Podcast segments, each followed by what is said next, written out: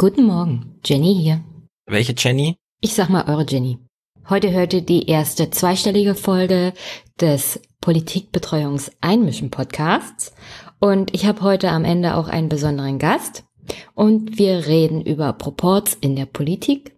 Und da ich heute keine Kommentare habe, habe ich mir ein paar kleinere, noch interessante Sachen rausgesucht, die ich hier im Vorfeld besprechen werde. Zum einen die AfD bzw. die Mitarbeiter der AfD im Bundestag. Und da sind einige Namen aufgetaucht, die ich aus meiner Zeit in der AfD in Brandenburg sogar noch kenne und wo ich meine, dass die Zeit noch nicht mehr groß investigativ tätig sein musste. Sie musste nur die Artikel, zum Beispiel um die Mitarbeiter der AfD im Landtag Brandenburg oder im Abgeordnetenhaus Berlin, nochmal neu raussuchen und abgleichen mit dem Mitarbeiterstab, der sich jetzt im Bundestag anfindet. Und dann natürlich noch die Stellenbesetzung der Bundesregierung beziehungsweise die Erhöhung der Stellen in der neuen Bundesregierung und in den Ministerien. Das ist auch mal interessant, sich das genauer anzugucken, weil sowohl CDU als auch SPD da kräftig nochmal drauflegen.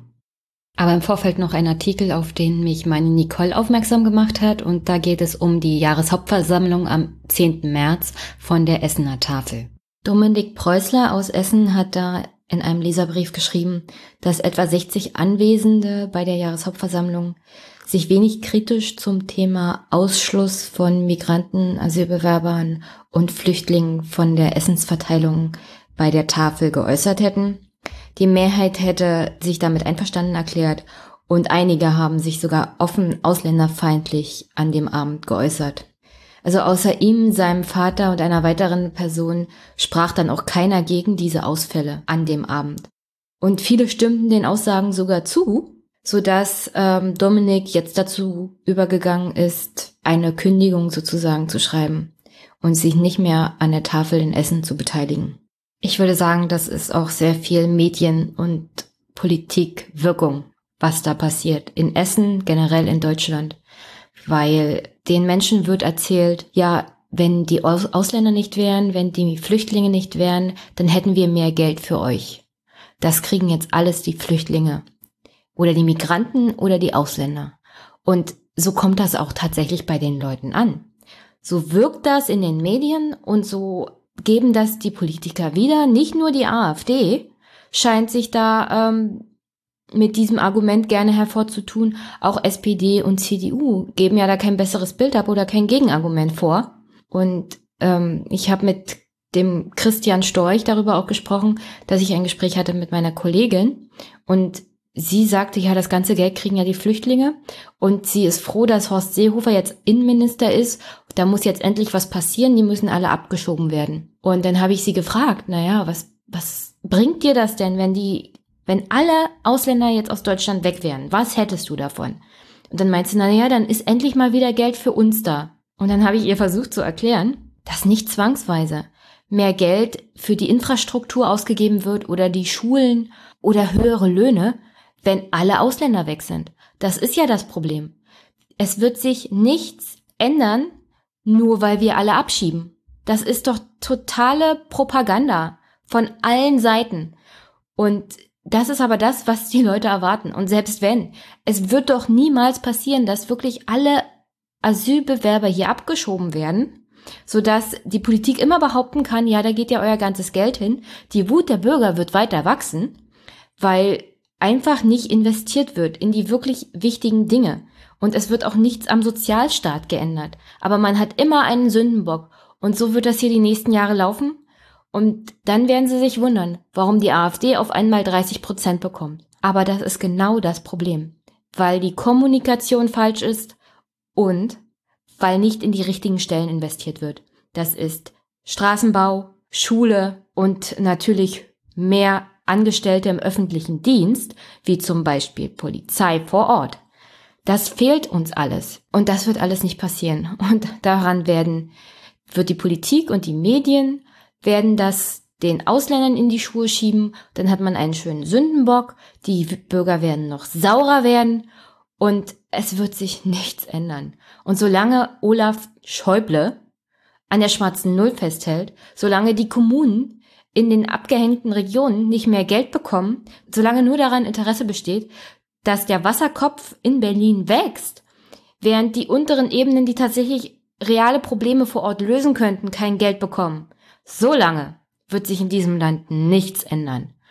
Und ich sag's gerne nochmal, genau das ist es aber, was wir ansprechen müssen und woran wir was ändern müssen. Es muss die finanzielle Verteilung geändert werden. Der Bund muss das Geld abgeben an die Kommunen und dann können die Kommunen endlich tätig werden. Dann können sie vor Ort was verändern und dann kann diese ganze Propaganda auch nichts mehr bewirken, weil dann können die Leute endlich sehen, dass vor Ort was getan wird. Und dann können sie nicht mehr behaupten, ja, die Ausländer sind schuld. Das braucht alles Arbeit und das braucht Investio Investitionen und das braucht vor allem politischen Willen. Und ich bezweifle aber ganz stark, dass sowohl die CDU als auch die SPD da momentan mit dem Personal, das sie haben, den politischen Willen hat, genau diese Änderungen hervorzurufen. Also, ich kann meiner Kollegin das noch nicht mal übel nehmen. Sie fällt halt auf diese Propaganda rein, die gemacht wird von Medien und Politik. Und naja, wenn CDU und SPD denken, dass wenn sie genauso wie die AfD reden, Leute wie meine Kollegin dann SPD und CDU wählen, dann haben sie sich geschnitten. Und das wird hier noch ganz, ganz übel werden. Und profitieren wird von dieser Situation vor allem die AfD. Die muss ja noch nicht mal gut arbeiten oder gute Argumente haben oder geschweige denn ein vernünftiges Weltbild. Sie profitiert einfach davon, dass CDU und SPD hier absolut versagen, wenn es darum geht, eine vernünftige Zukunftsvision für die Bürger zu entwickeln. Und im Hinblick auf das, was diese Woche wieder alles für absoluter Schwachsinn von dieser Fraktion kam und auch die Skandale, die mittlerweile aufgedeckt wurden um die Mitarbeiter in der Bundestagsfraktion, ist es für mich ein absolutes Rätsel, dass die AfD hier immer noch weiter profitiert, dass die anderen Parteien es einfach nicht schaffen, vernünftig Kontra zu geben. Und damit sind wir heute beim zweiten wichtigen Thema und das ist die AfD und ihre Mitarbeiter im Bundestag. Bei der AfD gibt es ja viele Politiker in der ersten Reihe, die von sich reden machen, immer wieder mit Skandalen. Jetzt zum Beispiel erst vor kurzem Jens Meyer, der Noah Becker mit einem rassistischen Wort auf Twitter begegnet ist und der jetzt tatsächlich fordert, den Paragraphen der Volksverhetzung abzuschaffen, wahrscheinlich, damit er in Zukunft selber nicht mehr angezeigt werden kann wegen seiner volksverhetzerischen Äußerungen. Dann gibt es natürlich noch den Chef der AfD in Niedersachsen, Herrn Hampel. Der hatte erst letztes Jahr eine Hausdurchsuchung wegen Betrugsvorwürfen. Da geht es auch um einige seltsame Vorkommnisse und Geldzahlungen an Herrn Hampel selber durch die Partei. Und wenn wir bedenken, dass Parteien auch von Steuergeldern finanziert werden, dann hat man so den Eindruck, dass die AfD-Oberen diese Partei und den Staat als eine Art Selbstbedienungsladen ansehen und als eine Art, naja, Instrument für ihre eigenen Vorteile, wie zum Beispiel Herr Jens Meyer. Er möchte sich seine Gesetze zurechtschneidern, wie es für ihn gut ist, nicht wie es für das Volk oder die Bürger gut ist. Und da gibt es natürlich auch das Vorkommnis um den neuen AfD-Landesvorsitzenden, den Nachfolger von Herrn Gauland in Brandenburg, Andreas Kalbitz, wo vor kurzem erst rauskam, dass er bei einem Pfingstlagerfest der verbotenen, mittlerweile verbotenen Neonazi-Organisation Heimattreue Deutsche Jugend dabei war. Und dann ist natürlich diese Woche herausgekommen, dass einer der Mitarbeiter von Herr Gauland ebenfalls in dieser Organisation war. Mittlerweile kann man also sagen, es gibt da Vernetzungen in der AfD in der ersten und zweiten Reihe zu verbotenen Organisationen. Und diese Netze sind nicht von ungefähr. Herr Kalwitz zum Beispiel empfiehlt seinen Mitarbeitern auch immer wieder, zu den Burschenschaften einzutreten, wie zum Beispiel Gotia, die doch eher dem extremen rechten Rand zuzuordnen sind. Und falls eine Frage kommt, woher ich das weiß, das sind auch alles Erfahrungswerte, die ich in meiner Zeit in der AfD gesammelt habe. Und ich habe immer noch Kontakt zu Menschen, die mittlerweile auch aus der AfD ausgetreten sind, aber die das ähnlich miterlebt haben und sogar noch direkter dran waren und mir das auch bestätigt haben. Dass Herr Kalbitz zum Beispiel und auch andere in der AfD, die wirklich dem nationalen und extrem völkischen Gedankengut nahestehen, alles daran setzen, dass ihre Mitarbeiter und die Menschen um sie herum sich vernetzen über die Mitgliedschaft in den Burschenschaften oder anderen Vereinigungen, so dass sie eine schlagkräftige sozusagen Truppe auch im Bundestag bilden. Und das ist nichts anderes als das, was die NPD auch immer wollte. Was also die Mitarbeiter angeht, wird versucht, dass diese sich nicht nur untereinander vernetzen, sondern auch in bestimmten Organisationen sind.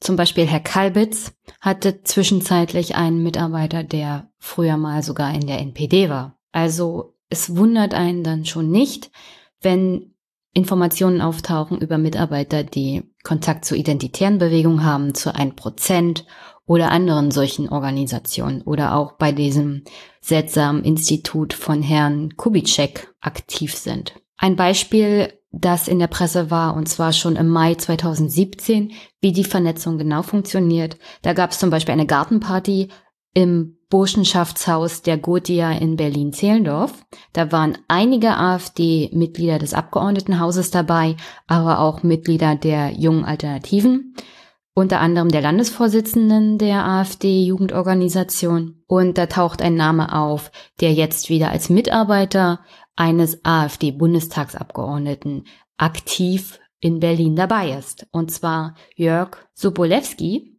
der Berliner AfDler war nicht nur im Landesvorstand der JA, sondern auch Mitarbeiter eines AfD-Landtagsabgeordneten im Berliner Abgeordnetenhauses und hat auch den landesweiten Bundestagswahlkampf der AfD Berlin mitorganisiert. Jörg Sobolewski hat enge Kontakte nicht nur zur identitären Bewegung, sondern auch anderen doch eher rechtsextremen Organisationen und, und hat enge Kontakte zu dieser Burschenschaft ja. Herr Gauland hat ja, wie gesagt, jemanden beschäftigt, Herrn Felix W., der ebenfalls bei dieser heimattreue deutsche Jugend tätig war, bei der Herr Kalbitz ja bei einem Pfingstfest war. Herr Felix W. ist mittlerweile nicht mehr in der Bundestagsfraktion tätig, ist nicht mehr für Herrn Gauland tätig, sondern ist mittlerweile im Land Sachsen-Anhalt, wo er versucht, im Landesamt für Verbraucherschutz eine Beamtenlaufbahn einzuschlagen. Das Amt selber wusste von der Vergangenheit von Herrn Felix W. nichts. Mittlerweile aufgrund der zum Beispiel Zeit Online-Recherchen ist auch in Sachsen-Anhalt seine Vergangenheit offenkundig geworden. Das Landesamt prüft jetzt den Vorgang. Die Entlassung von Herrn Felix W. aus dem Beamtenverhältnis ist damit nicht mehr ausgeschlossen. Ein weiterer Mitarbeiter von Herrn Gauland, den auch ich noch aus meiner Zeit in der AfD Brandenburg kenne, ist Herr Martin M. Martin ist ein enger Mitarbeiter von Herrn Gauland. Er hat teilweise Reden geschrieben und wurde von ihm gefördert. Und Martin hat enge Kontakte auch zu rechtsextremen Burschenschaften. Ein anderer bekannter Name aus Brandenburg ist Jean-Pascal Hum. Er ist mittlerweile Mitarbeiter des Potsdamer AfD-Bundestagsabgeordneten René Springer. Vorher war er in der Fraktion tätig, unter anderem auch für Andreas Kalbitz. Er wurde zwischenzeitlich von Herrn Kalbitz entlassen. Das lag hauptsächlich daran, dass er sich auf Facebook und Twitter entsprechend unschön in den Augen von Herrn Kalbitz geäußert hat, was die Presse aufmerksam gemacht hat. Und wenn Herr Kalbitz eins nicht will, dann, dass Presse öffentlich bekannt wird, was für Mitarbeiter die AfD hat.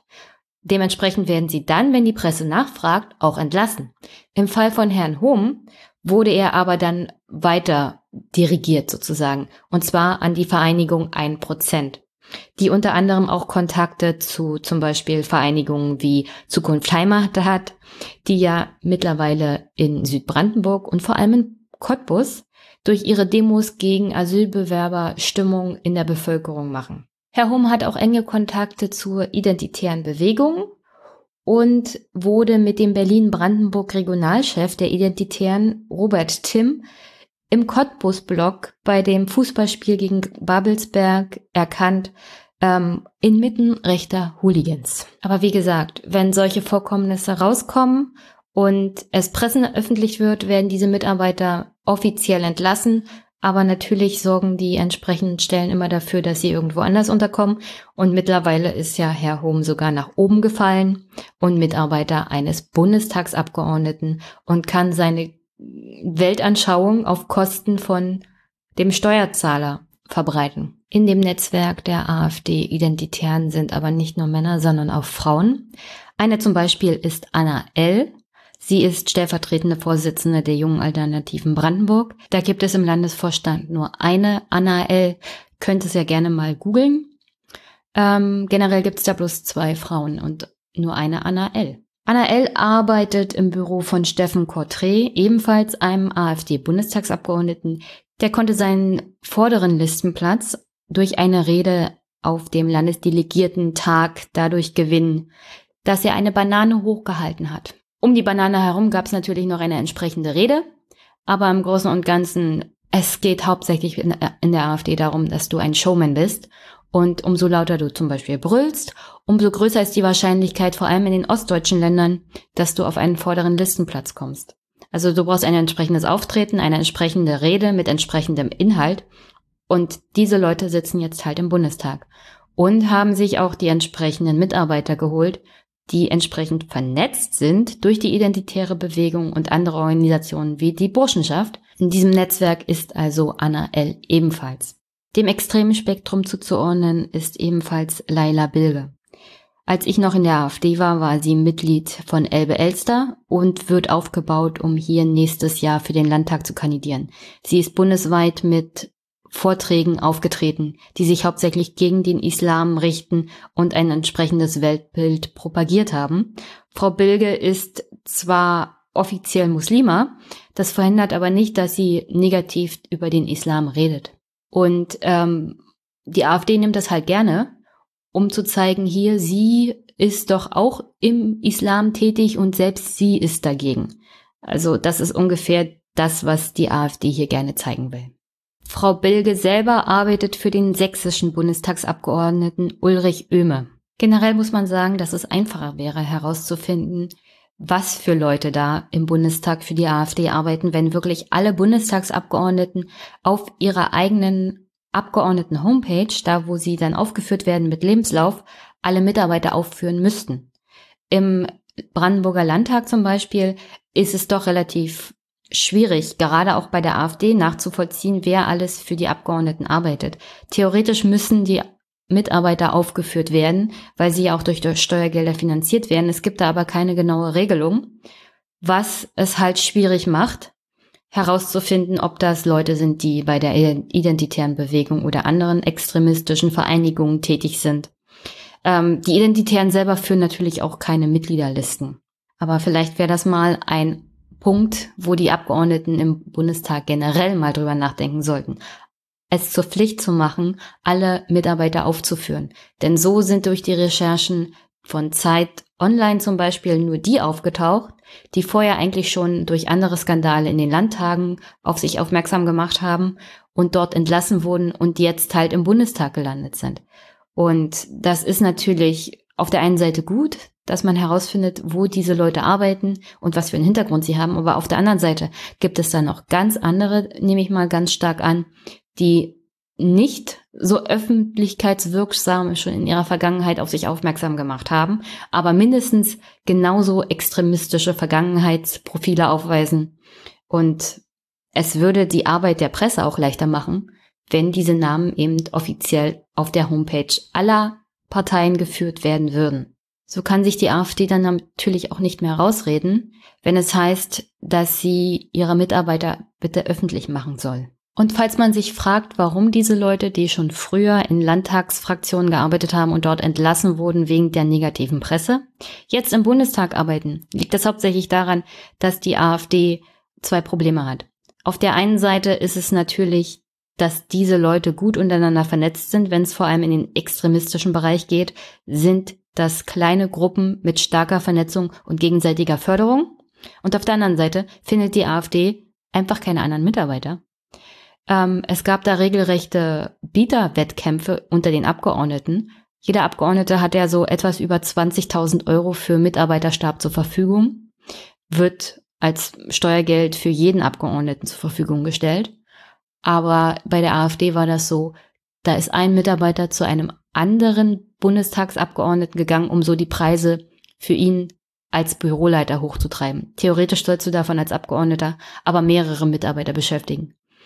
Und so hat es zur Auswirkung, dass zum Beispiel AfD-Abgeordnete teilweise nur ein, zwei Mitarbeiter haben, während andere in der CDU oder SPD davon ganze vier Mitarbeiter beschäftigen. Und gleichzeitig will natürlich keiner für die AfD arbeiten, was dazu führt, dass immer wieder die gleichen Leute auftauchen. Und teilweise sind das auch Personen, die aus den Fraktionen halt abgezogen wurden nach der Bundestagswahl, weil ähm, in den Landtagen der Verdienst bei weitem nicht so gut ist wie im Bundestag. Also sind die Leute komplett in die in den Bundestag gewechselt die einigermaßen schon Erfahrung hatten und sind dort halt jetzt geblieben. Und teilweise kann man sich dann in den Landtagen angucken, sind dann noch extremistischere Mitarbeiter gelandet, als im Bundestag jetzt bekannt geworden ist.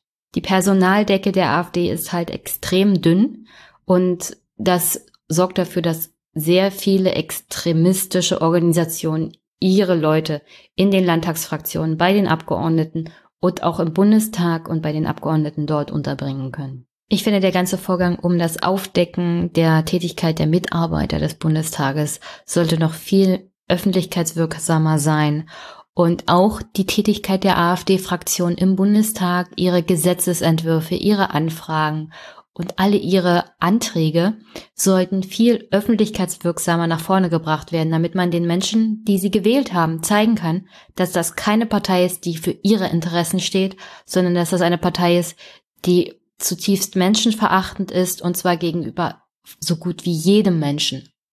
Und dass das eine Partei ist, die Deutschland und die unsere Heimat und einfach alle hier nur in eine große Katastrophe führen würde. Und ich denke mal, mit dieser Argumentation kann man auch die Leute zurückgewinnen, die die AfD gewählt haben. Aber um schlagkräftig gegen die AfD vorgehen zu können, und zwar im Bereich politischer Argumentation, braucht es auch eine neue Politik und nicht nur inhaltlich, sondern auch neue Köpfe.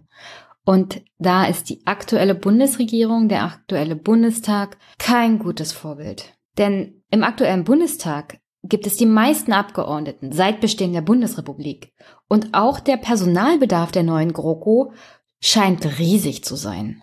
Die neue parlamentarische Staatssekretärin im Finanzministerium, Frau Bettina Hagedorn von der SPD, schreibt zum Beispiel an den AfD-Vorsitzenden des Haushaltsausschusses, dass die veränderten Arbeitsstrukturen in der neuen Bundesregierung und die zusätzlichen inhaltlichen Schwerpunkte aus dem Koalitionsvertrag es ergeben würden, dass man die neuen Stellen braucht, die jetzt kommen in den Ministerien, weil das mit den bisherigen Stellen beziehungsweise dem bisherigen Personal nicht wirklich zu stemmen sei, was die Bundesregierung sich vorgenommen hat, laut dem Koalitionsvertrag.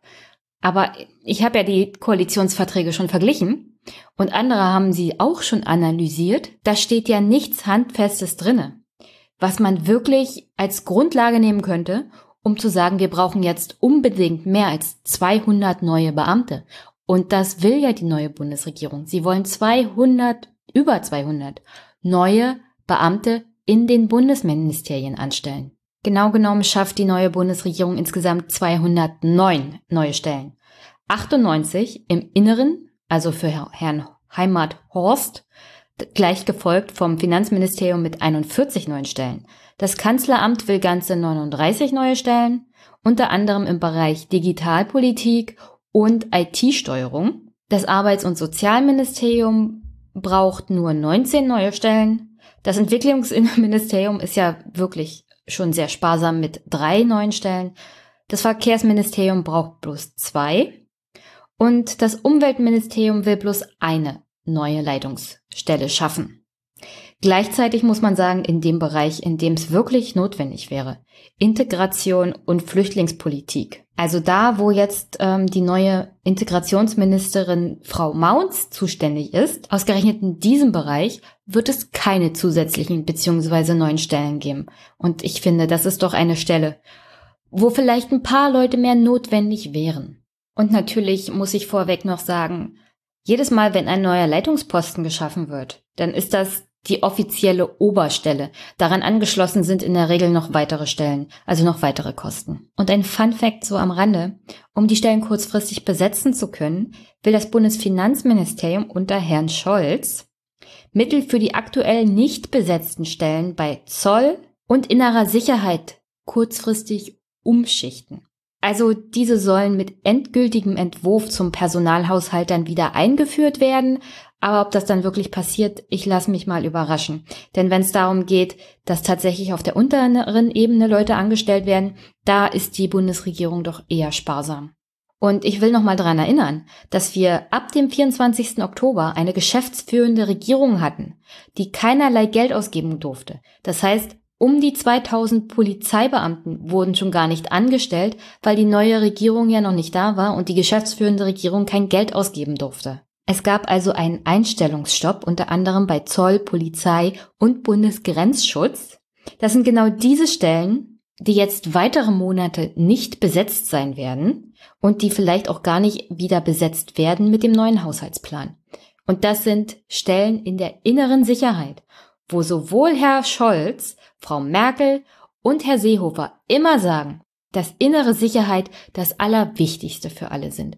Aber wenn es um die Anwesenheit von Polizei geht, dann wird erstmal gespart, um die Leitungsposten in den Ministerien auf Bundesebene zu besetzen. Na, wenn das nicht irgendwie sarkastisch ist, weiß ich es auch nicht. Und natürlich ist gerade das Ministerium von Horst Seehofer da besonders kritisch ins Auge zu nehmen. Er schafft ja drei ganze Unterabteilungen, die als Spiegel Ressorts anderer Ministerien dienen sollen und dass er da den Beamtenapparat dermaßen aufbläht, von dem man gar nicht weiß, wofür er überhaupt zuständig ist, was daraus überhaupt werden soll, ob das nicht eher so eine Art Schattenboxen ist, dass Horst Seehofer sich dann liefert, einerseits mit der Kanzlerin und andererseits mit, den, mit anderen Ministerien.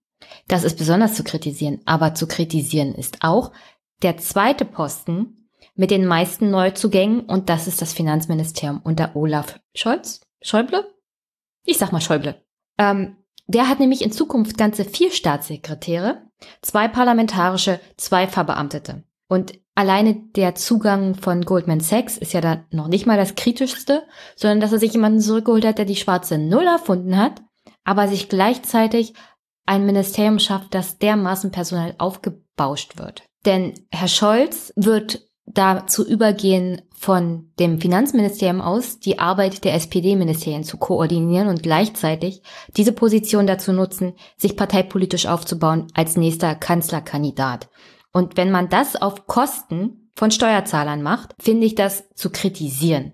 Und gerade dann, wenn es um die SPD geht. Die wollte nämlich eine Erneuerung. Und eine Erneuerung und neue Politik ist das nicht. Das ist genau die Politik, die wir schon mit der CDU haben. Und das brauchen wir in diesem Land nicht mehr. Also besonders kritisch zu sehen ist auch, die SPD hat ja 13 Staatssekretäre, acht davon Frauen und fünf Männer. Zwei von diesen Frauen sind alleine als parlamentarische Staatssekretäre bei Herrn Scholz. Ähm, und die sind eigentlich vom linken Flügel der Partei und ausgewiesene Finanzexperten, werden aber laut Berichten entmachtet werden die wichtige Arbeit werden die beamteten Staatssekretäre machen und das sind alles samt Männer, die sich Herr Scholz von irgendwo geholt hat. Das sind keine Leute, die innerhalb der Ministerien aufgestiegen sind, sondern lange Weggefährten und Mitarbeiter von Goldman Sachs und ehemaliger Erfinder von der schwarzen Null. Und ich persönlich als jemand, der in der Verwaltung auf der unteren Ebene arbeite und zu hören bekommt, dass man hart arbeiten muss, um in zehn Jahren irgendwann mal befördert zu werden, der fragt sich dann schon, wie das sein kann, dass jemand externes einfach so auf einen Posten kommt, auf den jemand von der unteren Ebene einer Verwaltung niemals kommen wird, wenn er nicht das richtige Parteibuch hat. Beziehungsweise werden diese Posten generell nicht mehr vergeben an Leute, die vernünftig arbeiten, sondern nur noch an Leute, die ein entsprechendes Parteibuch haben und entsprechend auch vernetzt sind. Und das kritisiere ich an dem ganzen Vorgehen, auch bei der SPD, denn ich erwarte da mehr von einer Partei, die verspricht, dass sie anders Politik machen will. Und nur so zur Information, der Staat gibt eine Menge Geld aus, um Beamte und die Verwaltungsmitarbeiter entsprechend zu schulen. Und sie sind dann auch Experten auf ihrem Fach. Man braucht niemanden von Goldman Sachs holen, man braucht keine externen holen. Das sind ja dann auch eher Leute, die genauso denken wie der Minister nicht zwangsweise, die die Praxiserfahrung haben und genau wissen, was müsste man denn jetzt tun und sich auch mit den ganzen Verordnungen auskennen, sondern das sind halt externe, die parteipolitisch an diesen Posten gekommen sind. Die arbeiten ganz anders als unabhängige Beamte. Das war ja das, was die deutsche Verwaltung eigentlich immer so stark gemacht hat. Unabhängige Beamte, die fernab der politischen Sphäre ihren Job gemacht haben.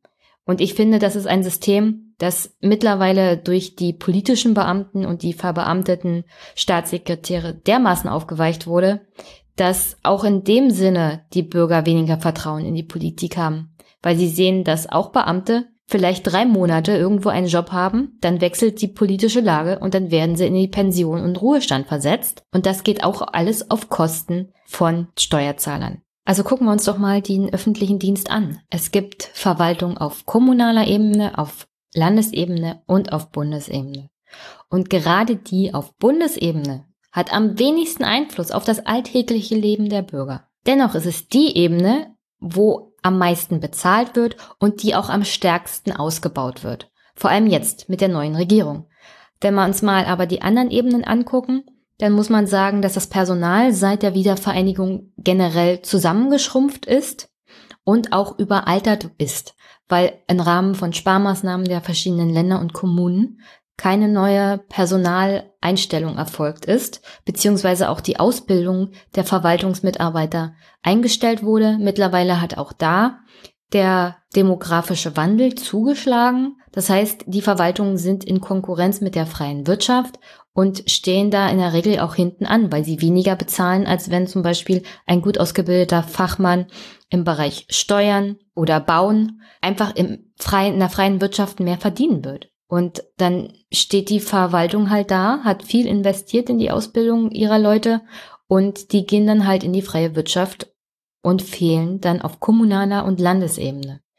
Und da tut der Bund, glaube ich, auch ein bisschen zu wenig, wenn es darum geht, die finanziellen Mittel gerecht an die Länder und Kommunen zu verteilen. Denn hätten die Kommunen Geld, könnten sie ihre Leute halten und könnten auch vernünftig ausbilden und was die Beförderung und den Aufstieg innerhalb der Verwaltung angeht. Also ich habe eine Kollegin, die hat 14 Jahre auf ihre allererste Beförderung gewartet.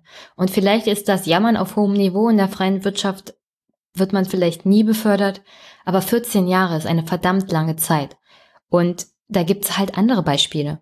Es gibt bestimmte Ministerpräsidentinnen in Ostdeutschland, die haben auch in der Finanzverwaltung gearbeitet und nach der Ausbildung sind sie innerhalb von zwei Jahren befördert worden. Und das ist etwas, was einem normalen Verwaltungsmitarbeiter mit dem falschen Parteibuch oder generell ohne Parteibuch niemals passiert. Und dann fragt man sich, wie das überhaupt sein kann. Es ist jedenfalls nicht alleine Leistung, denn dann musst du wirklich 24 Stunden lang zwei Jahre lang durcharbeiten, um das zu rechtfertigen, dass du zweimal innerhalb von zwei Jahren befördert wirst. Wenn normale Leute, normale Mitarbeiter in 14 Jahren einmal befördert werden. Und das schafft Frust. Und zwar vor allem in den unteren Ebenen. Und das ist in meinen Augen auch sehr gefährlich. Der Beamtenstaat in Deutschland war vor allem deswegen auch gehalten worden, um die Loyalität derer zu sichern und auch die Verfassungsmäßigkeit derer zu sichern, die für diesen Staat arbeiten. Und wenn du Menschen hast, die nicht mehr an diesen Staat glauben, weil sie sich ungerecht behandelt fühlen, und das sind ausgerechnet die, die diesen Staat verteidigen sollen, wenn es darauf ankommt, dann hast du dir ein echtes Problem geschaffen. Und darüber sollte Politik auch mal nachdenken. Da sollten Politiker generell mal drüber nachdenken. Ein zweiter Punkt dabei ist ja, wir haben mittlerweile 56 Prozent der Belegschaft, die Frauen sind, und zwar im ganzen Bundesgebiet. In meiner Verwaltung sind 85 Prozent Frauen bei den Beamten und 86 Prozent Frauen bei den Angestellten. Das heißt, die absolute Mehrheit sind Frauen in den unteren Ebenen der Verwaltung. Aber wenn man sich die mittlere Führungsebene oder die obere Führungsebene anguckt, dann sind das alles Männer. Und dann fragt man sich schon, wie das sein kann. Gucken wir uns zum Beispiel das Bundesfinanzministerium an. Da gibt es die verschiedenen Leitungsebenen. Da gibt es bis jetzt, unabhängig von den 41 weiteren Mitarbeitern, etwas über 200 Leitungspositionen. Von denen sind gerade mal 13 Prozent Frauen. Und ich schätze mal ganz stark, dass Olaf Scholz, wenn er jetzt den 41 weiteren Leute holt, da wenig Frauen dabei haben wird. Alleine die vier Leute, die er sich ja unter anderem als beamtete Staatssekretäre geholt hat, sind ja alles Männer. Und dann brauche ich nicht acht Staatssekretärinnen als parlamentarische Staatssekretärinnen, ähm, um damit mir die SPD vor Augen führen kann, dass sie hier die Quote hält und dass sie hier ja Politik für Frauen macht. Das ist dann nämlich nur Augenwischerei, denn die Leute, die tatsächlich was zu sagen und zu entscheiden haben, sind immer noch Männer. Und wir haben eine Überzahl an Frauen in der öffentlichen Verwaltung, aber immer noch eine Unterzahl an Frauen in den Führungspositionen. Und die neue Bundesregierung wird da nichts machen, um die neuen Posten überwiegend mit Frauen zu besetzen, weil sie ja auch an ihre internen parteipolitischen, naja, Netzwerke gebunden sind. Und da sind die Männer besser vernetzt als die Frauen und deswegen werden auch in Zukunft weniger Frauen in den Beamtenstatus nach oben rutschen. Und das muss ich sagen, das sehe ich besonders kritisch, weil das ein Bereich ist, der mich persönlich auch betrifft als Mitarbeiter der öffentlichen Verwaltung. Und ich kann nicht verstehen, dass man dermaßen agiert. Weder als Minister noch als Parteivorsitzender noch als sonst wer. Weil das ist im 21. Jahrhundert und unter der Leistungsvorgabe, die auch Frauen mittlerweile erfüllen, einfach nicht mehr nachvollziehbar. Da fallen wir einfach immer noch hinten runter und das ist einfach nur noch unfair. Und da möchte ich an dieser Stelle auch nochmal den Koalitionsvertrag ähm, zitieren, denn da steht ja drinne, dafür sorgen will, mehr Gleichberechtigung durchzusetzen. Sie wollen die Teilhabe von Frauen und Männern in Leitungsfunktionen im öffentlichen Dienst bis 2025. Vor allem, sie wollen. Das ist war wieder so eine Vorgabe, die sie vielleicht erfüllen, aber dann auch erst im übernächsten Mal, wenn die Bundestagswahl ansteht. Und daher, wie gesagt, es ist überhaupt nicht nachvollziehbar mittlerweile, warum so wenig Frauen in den Leitungspositionen sind, wenn die Mehrheit der Frauen überhaupt im öffentlichen Dienst arbeitet, dann ist es ja eigentlich schon eine umgedrehte Quote. Es ist eine Männerquote. Die Männer stellen hier die Leistungspositionen und nicht die Frauen. Und das, also, dass man da bis 2025 noch warten will, ist mir schleierhaft. Aber wie gesagt, das ist halt zu kritisieren an generell der großen Koalition die Masse an zusätzlichen Posten, die überhaupt nicht nötig wäre, weil das Know-how eigentlich da ist. Das ist einfach nur die Tatsache, dass Herr Scholz sich seine Weggefährten da geholt hat. Die müssen versorgt werden, auch, denke ich mal, ganz stark. Die bringt er in Position für den nächsten Bundestagswahlkampf. Aber das ist alles auf Kosten der Steuerzahler. Und dieses Geld könnten wir in den Kommunen viel besser verwenden, als die Wahlkampfplanung für Herrn Scholz für 2021 zu organisieren. Und dann noch die Tatsache, dass eben die Gleichberechtigung bzw. eine faire Behandlung der Frauen hier komplett runterfällt. Und da fühle ich mich auch ein bisschen verarscht von der SPD, weil wie gesagt, man kann ja viel erzählen, man kann mir ja viele Quotenfrauen vor die Nase halten und sagen, ja, wir stellen doch hier mehrheitlich die Staatssekretärinnen, aber das bringt mir gar nichts wenn die wirklichen Entscheidungskompetenzen weiterhin bei den Männern liegen. Und wie gesagt, die Ausbildung der Frauen in der öffentlichen Verwaltung, im öffentlichen Dienst, ist genauso gut wie bei den Männern, aber dennoch haben sie weniger Leistungspositionen inne. Und da habe ich keine Lust, noch bis 2025 zu warten, bis da endlich mal das Problem angegangen wird. Und ja, vor allem Herr Scholz hat hier jetzt gerade einen auf den Deckel gekriegt, aber natürlich äh, kritisiere ich das genauso wie bei Herrn Seehofer. Es kann ja auch nicht sein, dass der 98 neue Stellen schafft, von denen werden auch wesentlich weniger mit Frauen besetzt werden. Ich möchte gerne mal die Zahlen fürs Innenministerium wissen, wie viele Posten da mit Frauen besetzt sind. Ich schätze mal ganz stark über die 13 Prozent kommt es da auch nicht. Und Herr Seehofer schafft sich ganze 98 neue Stellen, von denen wirklich keiner weiß, was denn mit diesen Leuten passiert, wenn Herr Seehofer dann erstmal weg ist. Weil du kannst ja Beamte nicht entlassen, höchstens umsetzen. Und dann bleiben sie aber mit der Bezahlung auf dem gleichen Niveau wie vorher. Das heißt, die Bezahlung und der Posten müssen dann auch noch zusammenpassen. Also, aber wie gesagt, von der CDU erwarte ich ja mittlerweile schon gar nichts anderes mehr. Die SPD tut aber wenigstens so, als würde sie es besser machen wollen, agiert aber dann ganz anders. Und das fällt halt auseinander. Wenn sie mich nicht permanent so belügen würde, und so kommt es halt rüber, als Lüge und als Augenwischerei, wenn sie es anders kommunizieren würde und wenigstens ehrlich wäre, dann hätte ich wenigstens noch ein bisschen Verständnis dafür. Aber selbst das geht mir mittlerweile abhanden. Und die Große Koalition macht hier auf Kosten der Kommunen und der Länder eine Haushaltspolitik, die uns alle betrifft. Und das kann nicht sein. Der Haushalt wird demnächst aufgestellt. Herr Scholz will an der schwarzen Null festhalten, aber seinen eigenen Personalstab hat er ausgebaut. Und das passt hinten und vorne nicht zusammen. Und da will ich gar nicht noch tiefer ins Detail gehen, wofür wir eigentlich alles Geld brauchten. In der Bildung, für das Personal, an Lehrerschaft, generell in der Verwaltung mal ein bisschen mehr aufstocken, Polizei vor Ort, die Infrastruktur, bessere nahe Verkehrsmittelanbindungen, also ein paar Busse, die auch mal aufs Dorf waren oder die Ausstattung von Krankenhäusern, die man auch noch mit einem Krankenwagen erreichen kann. Also, wie gesagt, das ist das, was uns an der schwarzen Null allen schadet. Aber gleichzeitig auf Bundesebene werden die Ministerien aufgebauscht. Und nur das Argument zu sagen, na, das haben doch alle schon vorher so gemacht, damit muss einfach Schluss sein. Man muss sagen können, wir machen jetzt eine neue Politik. Und das heißt, wir bauen auf Bundesebene ab und stärken aber die Kommunen und die Länder. Weil so geht das jedenfalls nicht mehr weiter. Und das waren die zwei Themen, die mich diese Woche am meisten aufgeregt haben. Und ich denke mal, gerade dann, wenn Politik einen aufregt, sollte man auch drüber sprechen. So, und dann zum Abschluss. Also ich habe ein längeres Gespräch mit Christian Storch geführt. Der hat einen Blog Storchennest, das werde ich hier in den Shownotes auch verlinken. Das war sehr interessant. Wir haben über Politik allgemein, Politik in Sachsen und Brandenburg gesprochen, aber auch über Proports in der Politik. Ähm, und da haben wir über die Besetzung der Bundesministerien geredet, das der Bundesregierung generell, aber auch über die Besetzung des neuen bayerischen Kabinetts. Es war sehr, sehr interessant und ich hoffe, Christian demnächst mal wieder als Gesprächspartner zu bekommen. Und ja, das hört ihr hier im Anschluss. Und dann noch ein Hinweis für nächsten Montag. Da ist ja Ostermontag und da muss ich sagen, ich podcaste an Feiertagen nicht.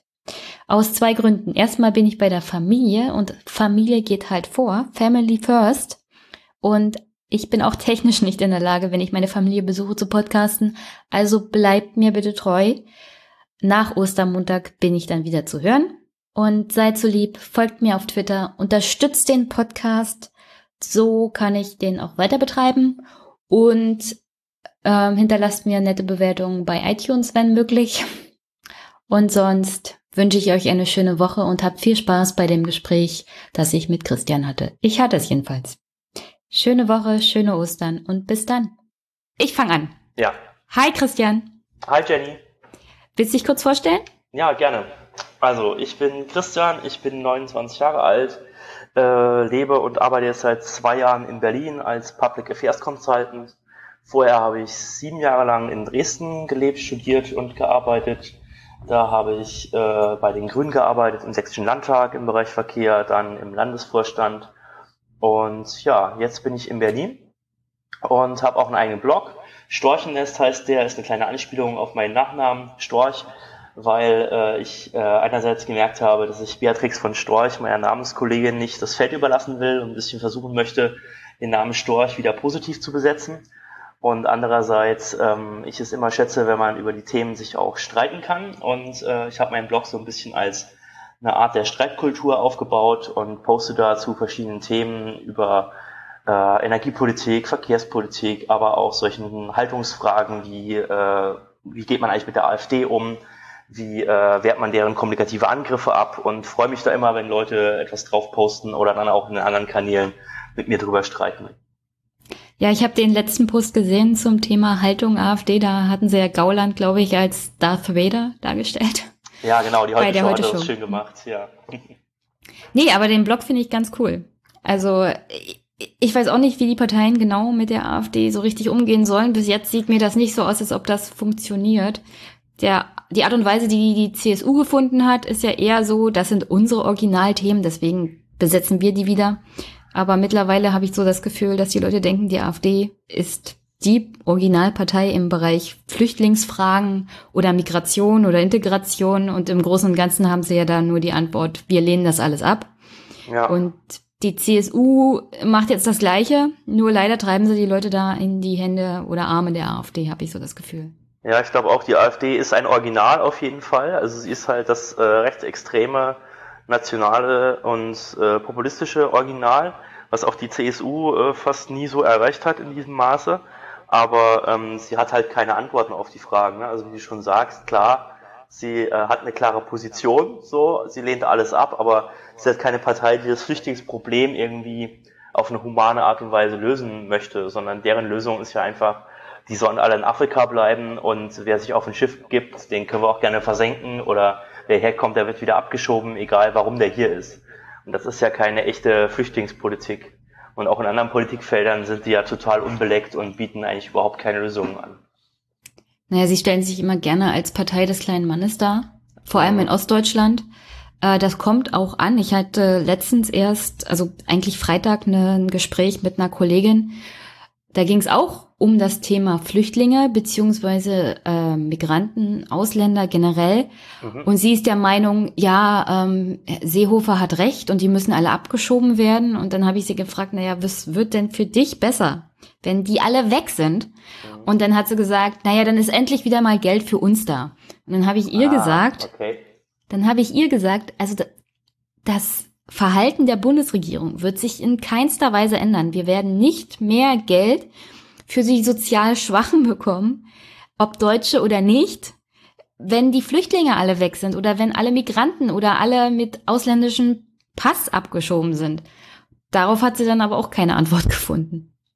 Mhm, aber ich kenne dieses Phänomen, dass ähm, jahrelang wurde in Regionen gespart, gerade auf dem Land, mhm. ne, viel kaputt gespart an der Verkehrsinfrastruktur, an vielen anderen Strukturen. Und dann auf einmal haben die Leute überrascht festgestellt, oh, jetzt gibt's Flüchtlingskrise. Auf einmal hat der Staat irgendwoher Geld so, ne? Und aus diesem diffusen Gefühl, was sie sich auch nicht erklären können, äh, hat die AfD dann eben das Kapital geschlagen und konnte den Leuten sehr, sehr erfolgreich vermitteln, wenn man das aus der politischen Kommunikation beurteilt, erfolgreich vermitteln, ähm, dass der Staat eben für gewisse Gruppen Geld hat und ihnen kein Geld geben wollte. Und das macht ja auch in gewisser Art und Weise auch Sinn für die Menschen, die über Jahrzehnte gemerkt haben, so ja, für uns ist hier sozusagen keiner bereit, viel Geld extra auszugeben. Natürlich wird dann auch immer vergessen, dass sowas wie Schule oder äh, Polizei an sich natürlich Leistungen sind, die der Staat ständig bezahlt. Ne? Aber das äh, nimmt man jetzt, glaube ich, bei uns schon sehr als selbstverständlich hin und nimmt das gar nicht mehr so als, oh cool, da gibt jemand Geld für uns aus. Ähm, naja, die Sache ist ja, ich komme ja aus Brandenburg Mhm. Äh, ja, auch so abgehängte Region, äh, ländlicher Raum.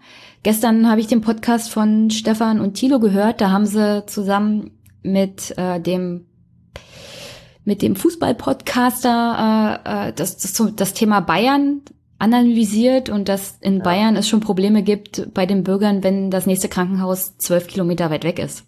Mhm. Ich lebe in einer Stadt, in einer kleinen Stadt, 7000 Einwohner. Hier landet permanent ein Rettungshubschrauber. Wenn Notfälle sind, dann rufen sie den Hubschrauber, weil du sonst lebend nicht mehr im nächsten Krankenhaus ankommst. Wahnsinn. Weil das nächste Krankenhaus hier so weit weg ist, dass du das mit einem Rettungswagen gar nicht mehr schaffst. Und dann denke ich mir, ja, die Bayern haben Luxusprobleme.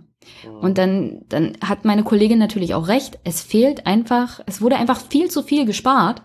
Und ich glaube auch die Regierung, CDU und SPD lassen sich das gerne gefallen, das Argument zu sagen, ja, die Flüchtlinge und die Integration, das ist ein schönes Ablenkungsmanöver, um nicht die wirklichen Probleme anzugehen. Und ich finde, da bekleckern sich alle Parteien nicht wirklich mit Ruhm gerade. Ja, gut, das mit der Ablenkung ist natürlich, äh, kann schon sein. Ne? Auf der anderen Seite, ähm, klar, es gibt auch seit Jahren einfach massive Probleme mit der ganzen ländlichen Infrastruktur, sei es Krankenhäuser oder so. Ne? Das ist ja auch alles absehbar ähm, dass das kommt. Und ich glaube, es wird durch die, durch die Zahl der Flüchtlinge wird es einfach nur verschärft. Ja? Und äh, der positive Aspekt daran ist ja, dass dieser verschärfte Handlungsdruck auch wirklich teilweise, glaube ich, bei einigen politischen Aktiven auf verschiedenen Ebenen ankommt und dass man dann auch nochmal anders argumentieren kann und die Notwendigkeit von Investitionen äh, aufs Land äh, nochmal ganz anders deutlich machen kann. Und da geht es, glaube ich, außerhalb von Bayern äh, oftmals nicht um Luxusprobleme, sondern wirklich um, wie du schon sagst, so die Basics. Ne? Wie schnell ist der Krankenwagen da? Wie viele Polizisten gibt es, die auf Streife sind? Wie viele Lehrer sind in den Schulen? Ja, und das sind ja auch alles Probleme, die wir absehen können, wenn jetzt die Demografie zuschlägt. Zum Beispiel in Sachsen werden äh, Tausende von Lehrern in den nächsten Jahren in Rente gehen und es ist total unklar, wo die überhaupt alle nachkommen sollen. So, ne? Und ja. solche Probleme werden natürlich verschärft durch Flüchtlingskrise, äh, weil dann natürlich auch viel mehr Bildungsangebote äh, ja, da sein müssen, um diese Menschen ordentlich zu integrieren. Ja, da gebe ich dir recht. Also die Flüchtlingskrise hat das Ganze bloß noch, naja, ein bisschen Speed reingebracht in die Probleme, die uns tatsächlich hier bevorstehen. Ich meine, Sachsen bildungstechnisch geht's in Brandenburg nicht anders. Äh, da geht's tatsächlich in allen Verwaltungen so völlig überaltert, dass ähm, die, die Gewerkschaft der Lehrer hat schon vor etlichen Jahren gewarnt, dass die Lehrerschaft viel zu alt ist. Da werden in den nächsten paar Jahren 30 Prozent ähm, der Lehrer in Pension oder in Rente gehen. Und mhm. die wissen gar nicht, wo sollst du die Leute herbekommen, um 30 Prozent der Lehrerschaft zu ersetzen. Also das ist aber kein Problem, das ist von heute auf morgen gekommen oder durch die Flüchtlingskrise wirklich verschärft worden. Das war schon vorher da. Es hat sich keiner drum gekümmert. Es wurde überall Geld eingespart. Mhm. Dann hat man gesagt, wir haben hier die Quereinsteiger, die machen jetzt die Bildungspolitik hier mit. Ist doch eine ganz tolle Idee aus der Wirtschaft und Co. Das erweitert den Horizont der Schüler. Und das Problem ist, diesen Leuten, also nach ein paar Jahren hat man jetzt die Erfahrung gemacht, dass das nicht zwangsweise bessere Lehrer sind ja. dass sie nicht zwangsweise was beitragen zur Bildung. Und jetzt haben sie immer noch das Problem, dass halt die Leute fehlen. Mhm. Und ich, ich habe wenig Hoffnung mit der neuen Bundesregierung, dass das besser wird. Ich meine, wenn man sich die Ausgaben aus dem Koalitionsvertrag mal anguckt, was so geplant ist, ist ja nicht wirklich mehr Ausgabe geplant. Es ist nur das geplant, was so und so schon angedacht war. Okay, also da will ich dir zum Teil widersprechen. Ich glaube, die Bundesregierung kann ja schon ähm, die Länder dabei unterstützen, bessere Bildung äh, herzustellen. Und das will sie jetzt auch tun. Sie will ja das Kooperationsverbot ähm, zum Teil auflösen, aufweichen, sodass sie Länder im Bereich Digitalisierung der Bildung unterstützen kann. Aber ich glaube, das ist ein falscher Schwerpunkt, den man da setzt. Es sollte, glaube ich, vielmehr darum gehen, die Basics äh, des Bildungssystems, und das heißt nämlich Lehrer in den Schulen, ähm, an den Start zu bringen und nicht überall Whiteboards hinzustellen und Tablets, und ich habe auch keine Lust, so viele Bilder zu sehen, wo Dorothea Bär dann irgendwelche Schleifen durchschneidet und der Schule X im Land Y ein schönes großes Whiteboard gibt. Sondern ich fände es viel besser, wenn die Milliarden, die jetzt da sind, im Bereich Bildung auch von der Bundesregierung dafür genutzt werden, die Landesregierung dabei zu unterstützen, wirklich mehr Lehrkräfte einzustellen. Und man sieht ja in Berlin, was so eine kleine Lösung sein kann. Eine kleine, aber auch sehr, sehr teure ist dann nämlich, wenn man Referendare, die frisch von der Uni kommen, mit 4.800 Euro Bruttomonatsgehalt einstellt, was denen natürlich zu gönnen ist, ist schön für die, aber für den Staat einfach sauteuer, eine sehr, sehr teure Lösung, um überhaupt genügend Lehrkräfte zu haben, äh, ausgebildete Lehrkräfte zu haben, aus anderen Bundesländern sie abzuziehen, ähm, um das irgendwie hinzukriegen. Und ich glaube, Sachsen wie auch Brandenburg zum Beispiel werden da in den nächsten Jahren äh, massiv investieren müssen, und dabei kann die Bundesregierung meiner Ansicht nach auch gerne helfen. Aber ich glaube, es braucht äh, erst Lehrer sozusagen, Teacher first und Digitalisierung second. Ja, also da gebe ich dir recht. Äh, nur das Problem ist, das Geld wird halt nicht in die Lehrer fließen, sondern in die Digitalisierung. Und da sind wir auch noch bei einem zweiten Punkt. Ich meine, was bringen dir diese Whiteboards in einer Schule, dessen Heizung nicht funktioniert oder dessen Dach undicht ist oder wo die Farbe von den Absolut. Wänden blättert. Und das haben wir sehr, sehr viel, auch in Brandenburg, gerade im ländlichen Raum. Da sind die, äh, da sind die Eltern selber unterwegs und streichen die Schule und fragen sich, ob die 65-jährige Lehrerin ihrer Kinder nächstes Jahr noch da ist oder nicht. Und mhm. das ist, das, ich meine, da freut man sich eigentlich, dass da ein bisschen dieses Kooperationsverbot aufgeweicht wird, aber am Ende kommt dabei nichts wirklich Greifbares bei rum. Ich meine, Digitalisierung ist schön, aber wenn wenn es alleine schon an den Grundlagen fehlt für eine vernünftige Ausbildung, dann brauche ich auch die Aufhebung des Kooperationsverbots nicht. Also. Mhm. Obwohl es, glaube ich, schon ein schönes Einfalltor ist am Ende des Tages für die Next Steps. Natürlich. Wenn man das jetzt einmal schön aufgeweicht hat, dann kann man eben auch in der nächsten Stufe reingehen und sagen, okay, ihr macht das jetzt, also stellt euch nicht so an, was ja jahrelang ein Argument war, nein, wir dürfen nicht und die Länder sind dagegen und so. Da kann man jetzt reingehen und vielleicht in der nächsten Phase wirklich mal die Länder bei äh, effektiver Bildung unterstützen. Hoffen wir mal. Ja, hoffen wir Vielleicht, mal. vielleicht wird's ja, vielleicht wird's ja. Ja, liegt ja auch an uns, also an allen, die Politik mitmachen, ähm, die Einfluss auf Politik nehmen. Ja, ich eher weniger, du wahrscheinlich mehr. Naja, ich glaube, dass, ähm, also ich glaube, am Ende des Tages macht ja jeder irgendwo, ähm, der äh, Blogs schreibt, der sich politisch unterhält, der sich politisch streitet, ähm, der macht ja am Ende Politik und hat einen Einfluss darauf, wie Menschen über Politik denken, Hm. welche Ideen nach vorne kommen. Von daher, ähm, ja, wir haben es alle selber in der Hand, glaube ich. Also habe ich das noch mit dem Podcast noch gar nicht gesehen. ja, ich glaube auch, dein Podcast hat einen sehr äh, politischen Aspekt am Ende des Tages. Du weißt ja nicht, wer den alles hört. Vielleicht ähm, kannst du mal eine richtig coole Idee auch Richtung Bildungspolitik mit dem Podcast adressieren. Oder vielleicht können wir das machen. Na, da wäre eigentlich der richtige Ansprechpartner Herr Scholz. Herr Scholz, Und nicht, und nicht Frau Kalitschek. Ähm, jetzt bin ich gerade mit Herrn Scholz total überfragt. Du meinst Finanzminister? Olaf, Olaf Scholz, der Finanzminister, der wäre ja der richtige Ansprechpartner, was auch die Neuordnung zum Beispiel von Bund, Länder oder Kommunen äh, Finanzordnung angeht. Frau Kalitschek ist ja im Großen und Ganzen da auch eher, naja. Also ich würde sagen, Olaf Scholz als Finanzminister ist hier der richtige Ansprechpartner und nicht Frau Kalitschek. Frau Kalitschek hält eher so Reden zum Anspornen. Mhm. Und Herr Scholz ist derjenige, der die Bund, Länder und auch die kommunalen Finanzebenen im Blick hat und neu ordnen könnte in Ja. Kooperation mit der neuen Bund, äh, mit der mit der großen Koalition, die wir jetzt haben. Das wäre vielleicht mal der richtige Ansatz. Das könnte sein. Vielleicht sollten wir ihn mal einladen ähm, zu einem gemeinsamen Podcast. Aber ich glaube in der Tat, äh, Frau Kalitschek wird nicht diejenige sein, die da äh, eine große Reformen nach vorne treibt und äh, es schafft, äh, wirklich Akzente zu setzen. Hm. Ähm, ich habe ja dich eigentlich angeschrieben, dass wir mal einen gemeinsamen Podcast machen zum Thema auch Proports. Also da, wir haben ja gerade über die Mhm. Besetzung teilweise schon geredet, Herr Scholz und Frau Kalitschek, Ja, wie die neue Bundesregierung sich sozusagen zusammensetzt. Und äh, was da auch deine Meinung ist, weil also in der Vorbereitung auf diesen Podcast habe ich festgestellt, zwischen Proports und Quote gibt es keinen großen Unterschied.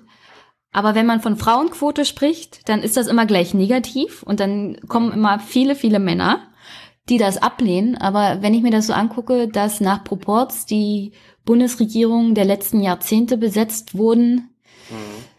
Und dass davon hauptsächlich Männer profitiert haben, frage ich mich, äh, wieso machen sie die Frauenquote so schlecht? Wollen wir es einfach Frauenproports nennen und dann sind die Männer zufrieden?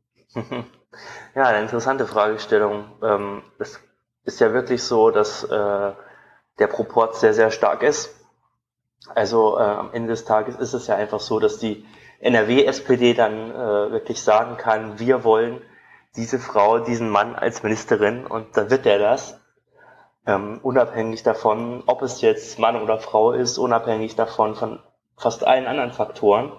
Also ich will wetten, dass wenn die NRW-SPD eine, äh, ja, jetzt komme ich auch wieder vielleicht mit einem blöden Beispiel, aber ähm, eine 18-jährige Abiturienten aufgestellt hätte, dann wäre der jetzt Kanzler. Ne? Nur weil er von der NRW-SPD vorgestellt wird. Und äh, weil da so sehr darauf geachtet wird, auf diese Austarierung verschiedenster Interessen innerhalb der Parteien, was dann, glaube ich, aber auch äh, wirklich ein Problem ist in der Außendarstellung der gesamten Bundesregierung und eben auch äh, Politikverdrossenheit total Vorschub leistet. Weil es fragen sich ja wirklich viele Leute so, ja, warum wird der denn jetzt Minister? Warum darf der nicht Minister bleiben? Ähm, die Frau Kalitschek äh, wurde auch schon teilweise böse, aber teilweise auch berechtigt durch den Kakao gezogen oder fachlich geprüft und einfach äh, bleiben dann die Zweifel auch bei den Fachleuten wie auch bei den einfachen Menschen auf der Straße so, die das überhaupt nicht verstehen und denen man das gar nicht mehr transportieren kann, warum jetzt jemand so ein das höchste, mit das eines der höchsten politischen Ämter in Deutschland bekommt oder nicht. Ja, ich würde mal kurz nochmal sagen, ähm, was Proports eigentlich bedeutet, beziehungsweise was Proportsdemokratie ist, weil so wie sich das theoretisch anhört, ist das ja gar nicht so schlecht. Ähm, also für die Hörer, Proports ist eine Kurzbezeichnung für Proportionalität und bedeutet eigentlich Verhältnismäßigkeit. In der Politik meint das in der Regel eine anteilsmäßige Vertretung von Parteien oder Interessengruppen in politischen Gremien oder generell bei der Ämtervergabe im öffentlichen Dienst. Und Proportsdemokratie äh, bezeichnet man dann äh, Demokratien, in denen alle wichtigen politischen sowie sozialen Kräfte der Gesellschaft einer, an einer politischen Willensbildung beteiligt sind, beziehungsweise an der Regierung in unserem Fall.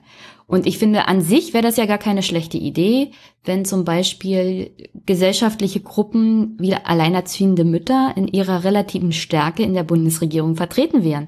Das heißt, eine Ministerin, die alleinerziehend ist, wäre schon mal nicht schlecht. Aber Frau Nahles ist ja als Ministerin zum Beispiel ausgefallen. Aber da möchte ich mal einhaken. Ähm, da stellt sich mir immer die Frage, warum ist das wirklich wünschenswert? Also im normativen Sinne. Stellen wir uns mal vor, ähm, wir würden die Bundesregierung exakt so abbilden wollen wie die Gesellschaft, dann wären eben knapp die Hälfte Männer und Frauen, okay. Aber wenn wir das weiterdrehen, müssten dann eben, wie du schon angeschnitten hast, jetzt brauchen wir eine Alleinerziehende. Jetzt brauchen wir einen Handwerker zum Beispiel. Jetzt brauchen wir einen, äh, der von der AfD kommt und Ausländer hasst, ne? weil das bildet ja auch die Gesellschaft ab. Ich mache jetzt mal bewusst abstruse Beispiele. Und dann ist die Frage, die ich mir immer stelle, warum ist, bildet das dann automatisch eine bessere Politik ab? Ich glaube nämlich, das ist so ein subtiles Versprechen, was da immer mitschwingt. Der Bundestag und auch die Bundesregierung müsse ja nur ziemlich nah an die Realität äh, der Bevölkerungsabbildung herankommen, also wirklich sehr, sehr genau repräsentativ sein und dann würde irgendwie bessere Politik rauskommen.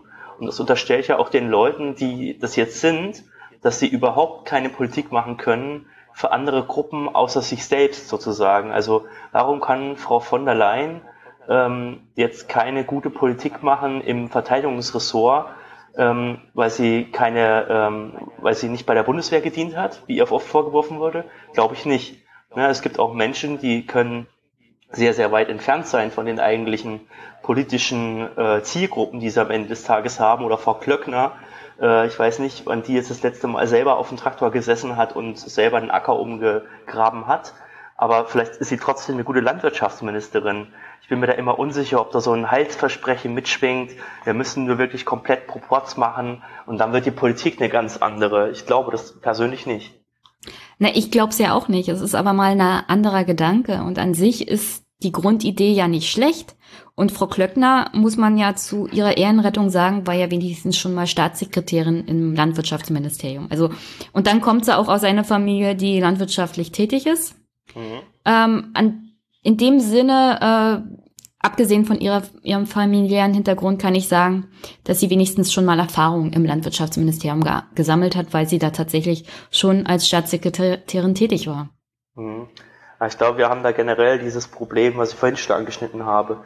Die Menschen sind sich ja gar nicht bewusst, was die Aufgaben sozusagen konkret eines Ministers, einer Ministerin sind und erwarten dann immer, okay, die muss sich jetzt fachlich auskennen, ne, wie bei Ursula von der Leyen. Also wenn die nicht gedient hat, wenn die nicht Majorin bei der Bundeswehr war, dann kann die ja auch so ein Verteidigungsministerium gar nicht führen.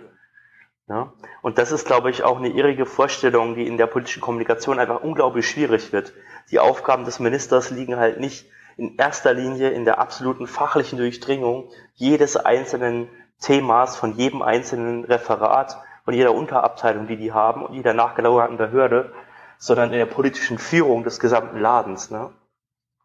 Ja, aber man, man kann ja durchaus einen bestimmten, eine bestimmte Fachkompetenz doch erwarten. Ich meine, äh, Frau Karliczek, Bildung und Forschung. Seit 2013 im Bundestag und eigentlich finanzpolitische Expertin. Ähm, Frau Franziska Giffey ist von der SPD zur Familienministerin gemacht worden, wo ich sage, das ist eigentlich eher so in die Richtung, die SPD will ein bisschen Härte zeigen beim Thema Integration und Migranten. Mhm. Deswegen nehmen sie Frau Giffey, weil sie eher so der harte Hund auch in Neukölln war. Aber gleichzeitig halt aus dem Osten kommt, beziehungsweise in Frankfurt oder geboren wurde. Ähm, und dann schlagen, schlägt die SPD da zwei Fliegen mit einer Klappe. Frau, Osten äh, und mhm. Kirsche obendrauf, sogar harter Hund gegen Migranten. Super. Und als Staatssekretär nimmt sie sich jemanden, der nun überhaupt keine Erfahrung mit dem Thema hat, und zwar Stefan Zierke. Der ist Tourismusexperte. Was hat der im Familienministerium zu suchen? Ja, ähm, aber genau an dem Punkt müsste, glaube ich, meiner Ansicht nach, ähm, müsste die Bundesregierung bei der Besetzung, Entschuldigung, müssten die, äh, die Parteien, die die Bundesregierung stellen wollen, bei der Besetzung der Ministerien einfach ehrlicher in der Kommunikation sein. Hm. Und von Anfang an diese Erwartung, wir nehmen jetzt einen Bundesminister, Entschuldigung, weil er besonders fachlich qualifiziert ist, in dem Thema dieses Bundesministeriums komplett ad acta legen wirklich selber und transparent offen sagen, wir nehmen dem Bundesminister oder wir ihm zutrauen und wissen, dass er diese Verwaltungserfahrung hat und auch die politische Erfahrung in der Austerierung von verschiedenen Interessen, dem Umgang mit verschiedenen Institutionen. Deswegen ist es unser Bundesminister, unsere Bundesministerin und eben nicht, weil wir jetzt fachlich daran glauben, dass derjenige komplett das Thema durchdringt. Auf der anderen Seite wird man dann immer eingestehen müssen, sozusagen, die Menschen haben ja einen Wunsch danach. Das ist ja auch teilweise legitim zu sagen, ja, wir wünschen uns aber jemanden, der ein bisschen fachlich sich auskennt. Aber ähm, wenn jetzt nur noch der Proporz darüber entscheidet ähm, und die Leute sich fragen, ja, was soll derjenige jetzt eigentlich oder hat er sich da jetzt einfach nur hochgebissen, was sich mal ja bei Jens Spahn die ganze Zeit äh, als Fragezeichen ähm, über ihm schwebt oder was man sich so fragt, ähm, dann ist das eben eine Form der Kommunikation oder einfach der Darstellung, die total für Politikverdrossenheit sorgt.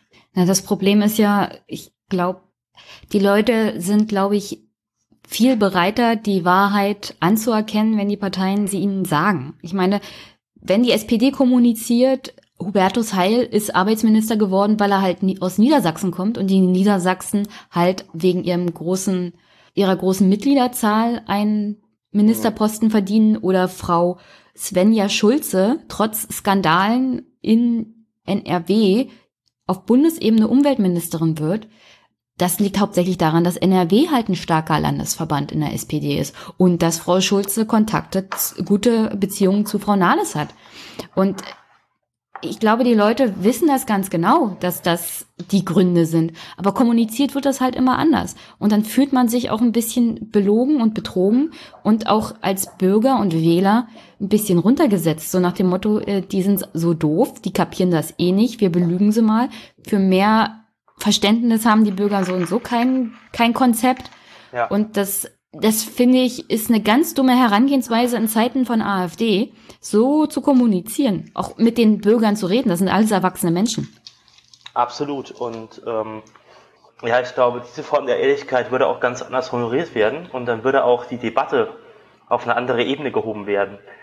Weil da würde nämlich der NRW-Landesverband der SPD viel mehr im Fokus stehen und dann würde sich auch da die Frage gestellt werden, warum entsenden die jetzt diese Frau?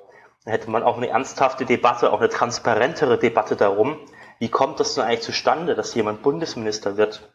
Das fällt ja sozusagen heute total vom Himmel und die AfD kann dann gut argumentieren mit Machtklüngel und Altparteienkartell und so weiter. Und äh, viele Leute, die das Komplexe dahinter gar nicht verstehen, die überzeugt das dann halt. Ja, aber wie gesagt, ähm, diese Personaldebatten haben für mich auch eins gezeigt, dass die Parteien nämlich anfangen, naja, vernünftiges Personal wirklich zu verlieren. Ähm, wenn man sich das anguckt, haben vielleicht alle Parteien zusammen noch eine Million Mitglieder. Von diesen einer Million Mitgliedern müssen sie praktisch ihren Personalstamm auch für die Landes- und Bundesebene, für die Ministerien irgendwann rekrutieren. Und ich glaube, die letzten Jahrzehnte haben den Parteien nicht gut getan. Sie haben sehr viele Leute verloren, es kommen keine neuen Leute nach, Fachleute so und so nicht. Und das grenzt, ich glaube, den Kreis der Kandidaten dann auch sehr ein. Ich meine, Hubertus Heil als Arbeitsminister, mh, hm, vielleicht liegt es daran, dass meine Einstellung da ein bisschen anders ist, dass ich da von der SPD eine linkere Politik erwarte. Aber also ich habe so das Gefühl, dass den Parteien in den nächsten Jahren erhebliche Personalprobleme auch drohen. Hm, ich bin ein bisschen optimistischer, muss ich sagen, weil ich glaube, äh, ich glaube, es ist so, dass die Leute ja auch immer von außen geholt werden können. Bei Regine Günther in Berlin hat man das ja zum Beispiel gesehen, die jetzt Verkehrssenatorin geworden ist, ähm, vorher ganz woanders gearbeitet hat, natürlich Grünen zugehörig war. Aber ähm, ich glaube, der Personalpool, der ist schon sehr, sehr umfänglich Sieht man ja jetzt auch an den Staatsministern, Staatssekretären, die geholt werden, die dann teilweise aus Unternehmen oder Verbänden kommen, was man auch wieder kritisieren kann, aus anderen Gründen. Aber ähm, ich glaube auch der eigene Personalpool der Parteien, äh, der ist schon relativ breit. Ähm, viele Parteien haben ja auch Zuwächse in den Mitgliederzahlen, also nur die großen Parteien verlieren ja. Die SPD hat es jetzt auch geschafft, durch äh, verschiedene Umstände Martin Schulz und dann die No-GroKo-Kampagne oder die GroKo-Entscheidung allgemein, äh, da nochmal stark gegenzusteuern und Mitglieder neu hinzuzugewinnen. Und es sind schon viele tolle Leute dabei, auch viele, die gar nicht so nach vorne drängen und manchmal ist man dann selber auch überrascht aus der Landespolitik, wem man da eigentlich so alles hat, wer auf einmal den Hut in den Ring wirft und äh, ich sehe das gar nicht so sehr als Problem, dass die Personaldecke dünner wird. Ich glaube wirklich nur, es ist das Problem der Kommunikation am Ende des Tages. Warum wird jetzt jemand nach oben gespült? Ähm, warum kommt jemand an den Posten hm. oder auch nicht? Und das ist natürlich auch eine Frage der politischen Bildung am Ende des Tages. Ne? Also wenn ich halt äh, jetzt auch wieder das schöne Beispiel Sachsen, ne? bis vor, ich glaube, anderthalb Jahren konnte man in Sachsen ähm, Geschichte nach der neunten Klasse abwählen. Ne? Also da brauche ich mich dann halt am Ende des Tages auch nicht wundern, äh, wenn ich irgendwo große Lücken im Bereich der politischen Bildung habe und dann äh, viele Leute, die das nicht verstehen, auf die einfachen Antworten von e-, eher extremen Parteien äh, ja, hören und dementsprechend wählen. Hm, ähnliches Problem gibt's in Brandenburg, nur mit dem Fach politische Bildung. Du kannst halt politische Bildung nach der neunten Klasse abwählen. Meine Schwester zum Beispiel konnte das Fach überhaupt nicht mehr belegen, obwohl sie dann tatsächlich noch ein paar Leute zusammenbekommen haben, könnte man eine Klasse aufmachen, aber dann hatte die Schule wieder wegen finanzieller Sachen äh, keine Lust, die Klasse aufzumachen. Und mhm. ja, das ist natürlich ein Problem, wenn man weder Geschichte noch politische Bildung ab, anbe, äh, anbietet. Ähm, ich bin der Meinung, generell viel mehr Geschichtsunterricht und viel mehr PB, also politische Bildungs, naja, im Gymnasium, in den höherführenden Schulen, würde schon einiges bringen. Aber wie gesagt, ich würde gern noch mal, ich würde gern noch mal auf die Rekrutierung zurückkommen, denn was mir aufgefallen mhm. ist bei den Parteien ist, dass sie sich viel, viel mehr als früher aus dem Stamm der Mitarbeiter im Bundestag bedienen. Dann bekommen wir hier Staatssekretäre in Brandenburg, die in der Bundestagsfraktion der SPD gearbeitet haben äh, woher ich nicht weiß, warum werden die jetzt Staatssekretäre? Oder es werden Landtags- und Bundestagsabgeordnete, die vorher für irgendwelche anderen Abgeordneten gearbeitet haben. Und dann frage ich mich, wie soll das denn den Bürgern kommuniziert werden, dass die Parteien sich nur noch intern in einem wirklich sehr kleinen Kreis bedienen?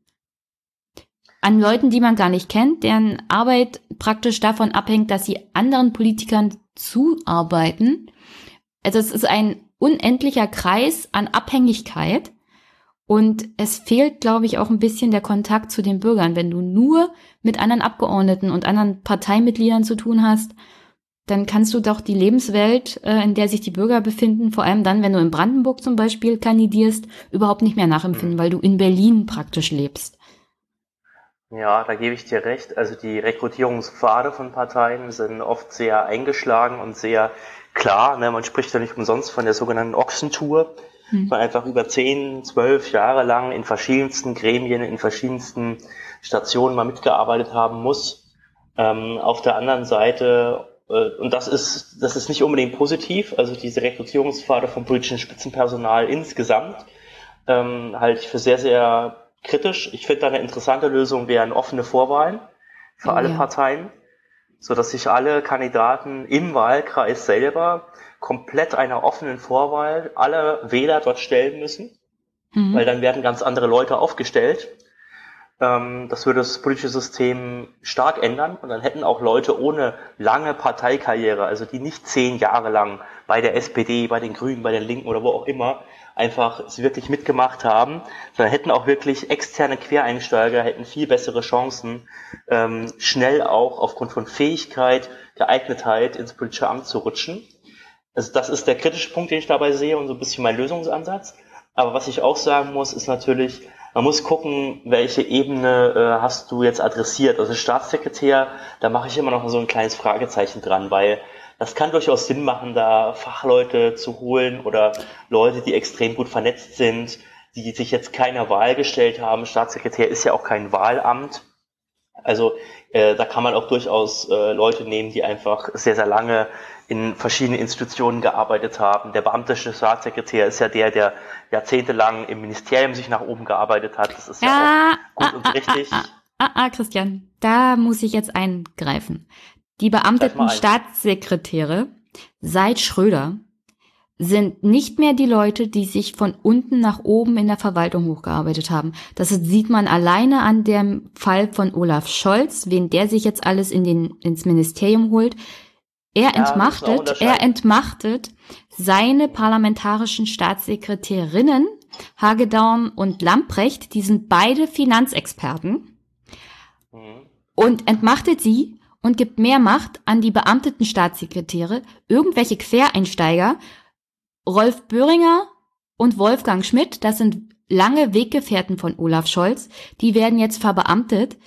Ich, ich will jetzt nicht zwangsweise darüber reden, ob die beiden ähm, inhaltlich oder fachlich nicht geeignet sind. Es ist einfach die Art und Weise, wie die Politik das mittlerweile macht, dass sie mhm. einfach Leute holt, sie verbeamtet in der Bundesverwaltung wo es Leute gibt, die jahrzehntelang auf Beförderungen warten, die wahrscheinlich fachlich genauso kompetent sind, aber halt das falsche Parteibuch haben. Und als Mitarbeiterin der Verwaltung muss ich sagen, mich frustriert das ungemein. Und es zerrt auch ganz schön an der Frage, wie loyal bist du gegenüber dieser Regierung dann noch, wenn sie mhm. überhaupt keinen Respekt davor hat, dass du auch harte Arbeit in deinen Job als Verwaltungsmitarbeiter einbringst aber honoriert wird das nicht, sondern nur gegenüber Leuten, die halt guter Freund von Olaf Scholz oder Frau Nahles sind. Mhm. Das sehe ich genauso kritisch wie du. Äh, ich bezog mich trotzdem auf äh, die meisten Staatssekretäre, die nicht ja. parlamentarisch sind, sondern beamtet. Und auch in allen Ländern sozusagen, in allen Länderparlamenten sieht man das schon. Da gibt es auch viele parlamentarische Staatssekretäre, ähm, auch teilweise manchmal zu viele meinen Geschmack, aber es gibt eben auch viele Verwaltungsleute, die es dann doch schaffen, äh, sich nach oben zu arbeiten.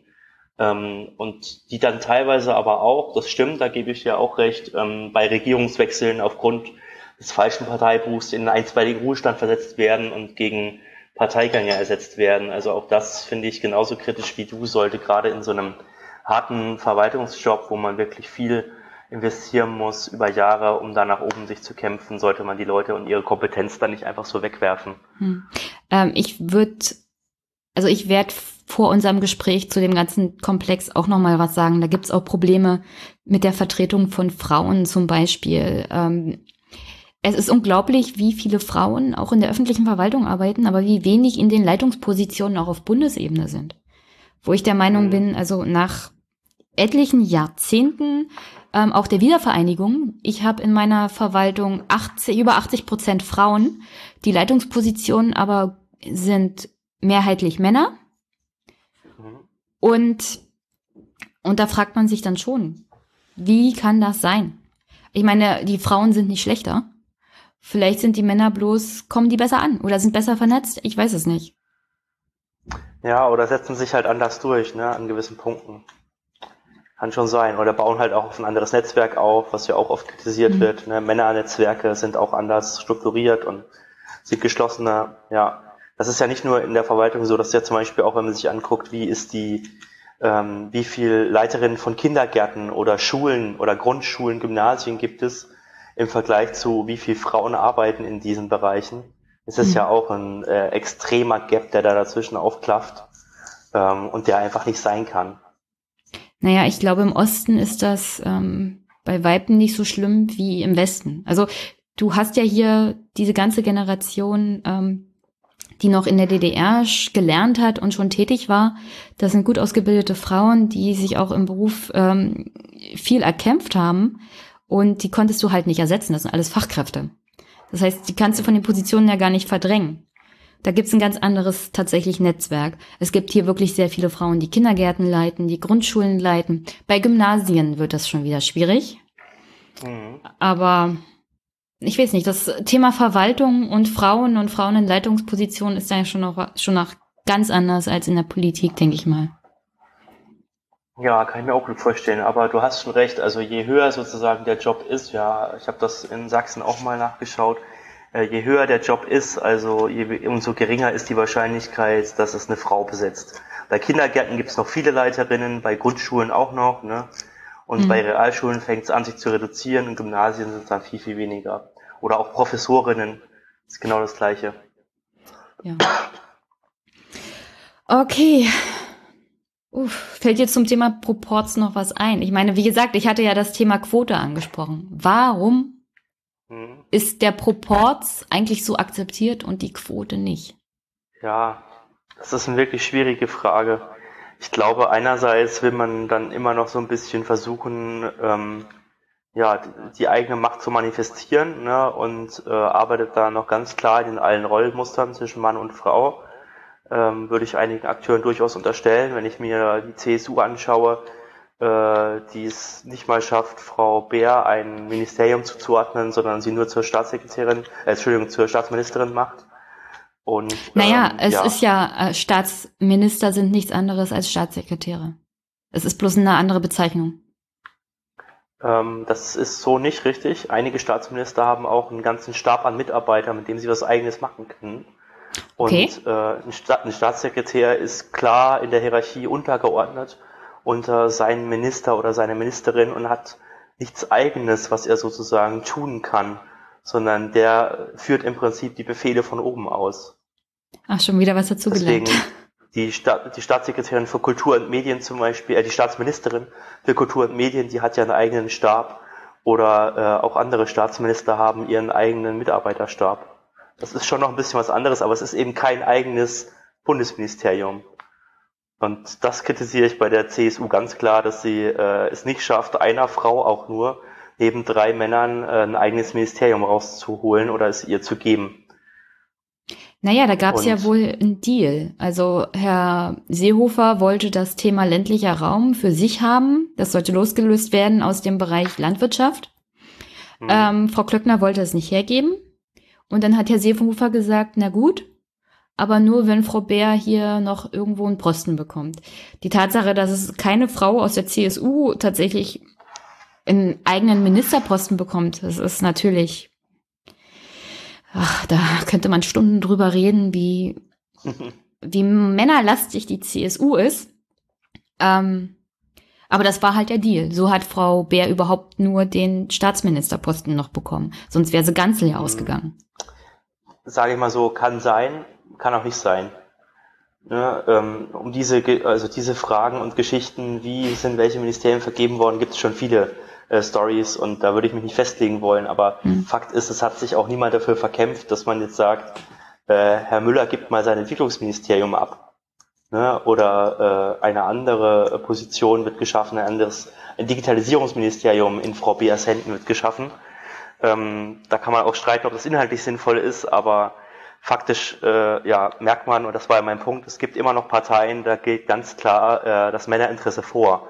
Und dazu gehört aus meiner Sicht eindeutig die CSU. Wenn es darauf ankommt, dann ähm, ja, werden die Männerinteressen da höher gewichtet.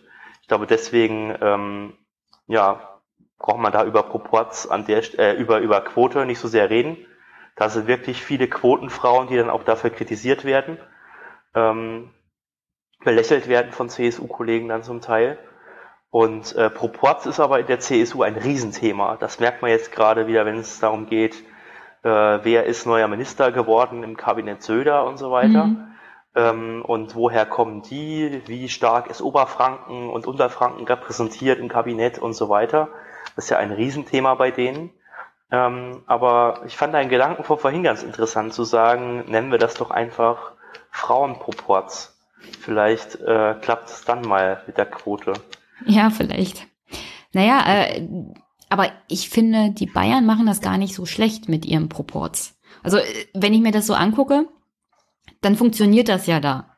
Die Idee von Proports kommt ja eigentlich noch aus der Zeit in Deutschland, jedenfalls aus dem Westfälischen Frieden, ähm, dass Protestanten und Katholiken gleichermaßen vertreten sind. Das hat sich sogar noch später im Reichstag niedergeschlagen, so dass es zu keinen Konflikten kommt zwischen den verschiedenen, in diesem Fall religiösen Gruppen. Es ist im Großen und Ganzen eine Herangehensweise, Konflikte auch in der Politik zu vermeiden, dass es nicht zu kriegerischen Auseinandersetzungen oder Bürgerkriegen kommt. Und äh, die Bayern setzen das, glaube ich, seit Jahrzehnten als einzigste wirklich erfolgreich um.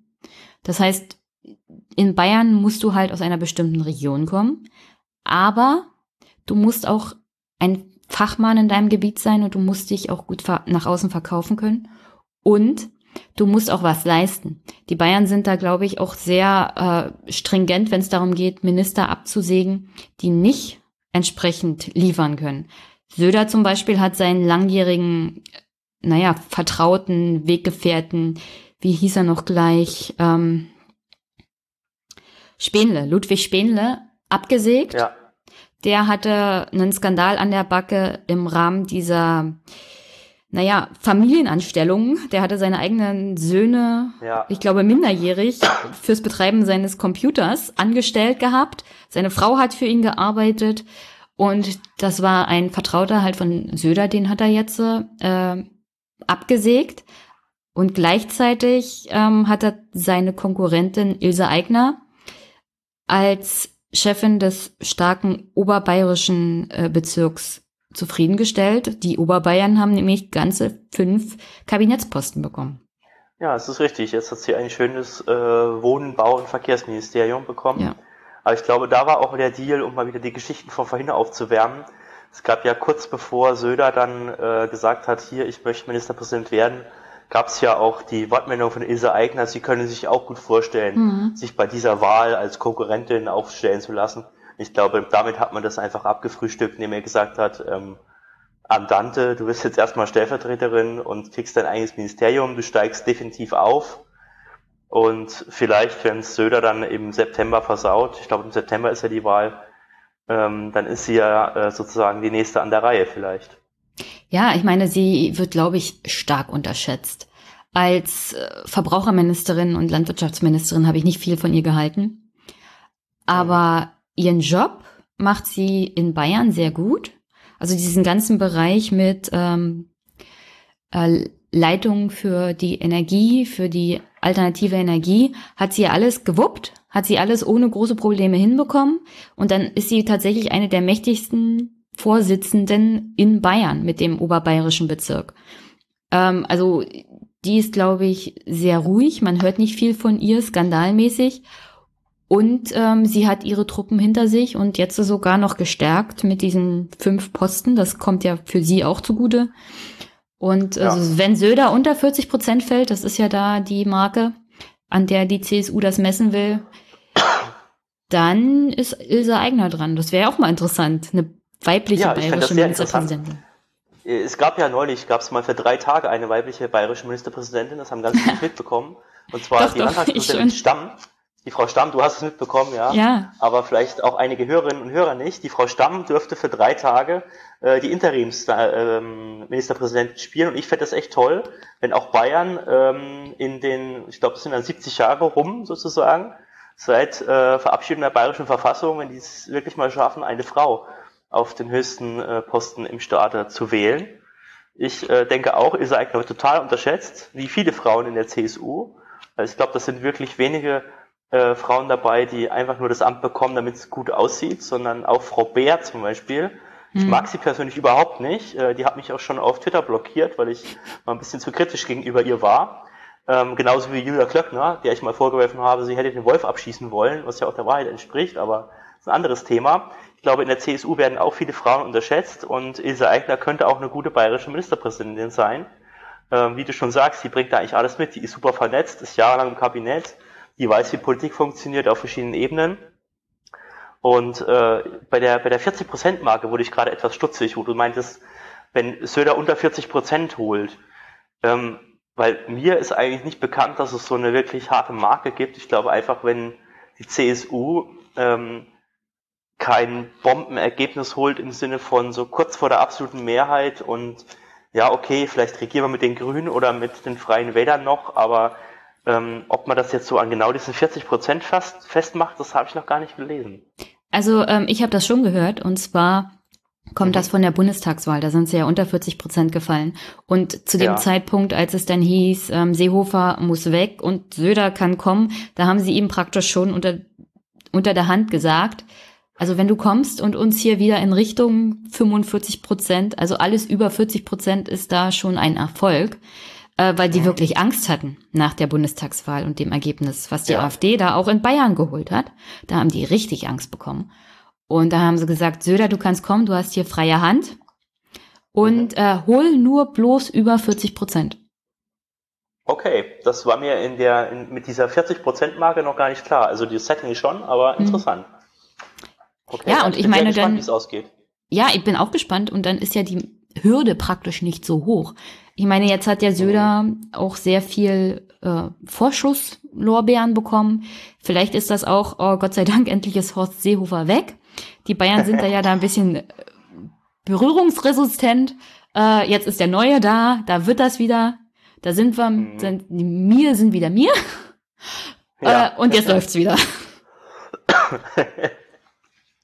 Ja, ja aber ähm, äh, nochmal noch mal zu den Frauen in der CSU. Ich glaube, die sind, wenn sie so hochkommen, auch so gut, weil sie tatsächlich mehr als die Männer arbeiten müssen dafür und sich noch mehr anstrengen müssen.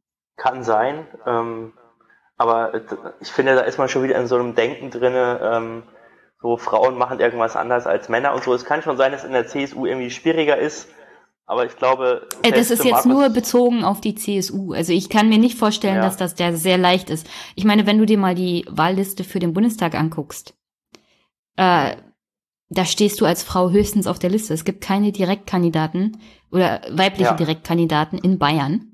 Und deswegen ist es fast unmöglich, in den Bundestag zu kommen. Ja. Das ist wirklich krass, aber ich glaube, selbst Markus Söder, also die CSU ist, wie du schon sagst, ein sehr erfolgsverwöhnter Haufen und äh, selbst Markus Söder hat ja Jahre gebraucht, sich hochzuarbeiten in die Position mhm. und äh, sicher unheimlich viel dafür auch gearbeitet, fachlich, aber auch politisch und so weiter. Und ähm, ich glaube auch, wenn der nicht äh, ein starkes Ergebnis holt, dann ist er ganz schnell wieder weg vom Fenster. Und das wird auch bei Ilse Aigner so sein. Also selbst wenn Ilse Aigner irgendwann mal bayerische Ministerpräsidentin ist, ähm, und da schätze ich eigentlich die Konsequenz der, der CSU schon sehr, ähm, wer nicht liefert, der wird abgesägt was ja in vielen anderen Parteien anders ist. Ne? Also ein Martin Schulz, der das schlechteste Ergebnis der SPD jemals bei einer Bundestagswahl holt, dass der überhaupt noch am Tisch sitzen darf und über Ämter mitdenken und reden darf, ist ja faszinierend. Ne? Ja, ich meine, das muss man ja sagen. Die CSU ist nicht aus irgendwelchen Gründen so lange Alleinherrscher in Bayern, sondern genau deswegen, weil sie konsequent alles aussiebt, was nicht erfolgreich ist. Das heißt, äh, wenn du als Minister versagst, dann wirst du abgeschossen, dann bist du weg. Und wenn man sich mal die Ministerriege auf Bundesebene von CDU und SPD jetzt anguckt, ich meine, Hubertus Heil, Generalsekretär mit dem schlechtesten Wahlergebnis einer SPD-Partei ja. seit äh, Asbach. Ewigkeit. Selbst, ja. selbst vor dem Zweiten Weltkrieg hatte die SPD da bessere Sch äh, Karten. Julia Klöckner von der CDU hat zweimal als Ministerpräsidentin verloren, also beziehungsweise als Kandidatin, als Kandidatin verloren. Ja, ja, genau. Äh, Heiko Maas ganze dreimal von der SPD im Saarland als Kandidat angetreten und verloren, aber richtig dolle. Ich meine, das wäre bei der CSU gar nicht möglich. Das, das passiert dieser Partei einfach nicht, weil sie sich dann gar nicht mehr halten kann. Jedenfalls nicht in den plus 40 Prozent Regionen. Und vielleicht sollten sich SPD und CDU da mal eine Scheibe von abschneiden. Ja, ich stimme dir total zu. Vor allem die Scheibe auch abschneiden im Sinne von, wie kommt das bei denjenigen an, die mich gewählt haben? Ja. Es kommt dann nämlich konsequent an. Ne, da heißt es, okay, wer eine Wahl gewinnt, der bekommt auch etwas, ne, der hat sich angestrengt, er hat viel gegeben also kann er auch am Tisch mitsitzen und kriegt vielleicht einen Posten oder kriegt ähm, mehr Einfluss auf irgendetwas oder mehr Mitarbeiter, was auch immer. Aber ähm, wer nicht liefert äh, und äh, sozusagen Wahlen verliert, der kann ja nicht belohnt werden. Also wir mhm. leben ja in einer starken Leistungsgesellschaft. Das kann man sicher auch manchmal übertreiben. Ich bin ja auch nicht immer ein Freund davon.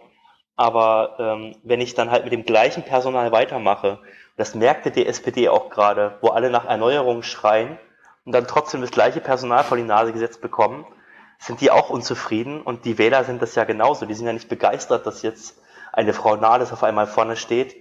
Ich glaube, vor zwei Wochen war die Umfrage, nur 33 Prozent der SPD-Anhänger selbst würden Frau Nahles zur Kanzlerin wählen. Ach, ne, das schön. sagt ja im Prinzip alles.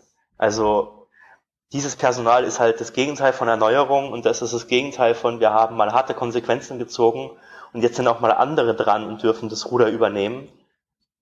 Und ich finde, das sollte man als Partei auch wirklich tun. Ja, ich meine, ich sagen wir es mal so.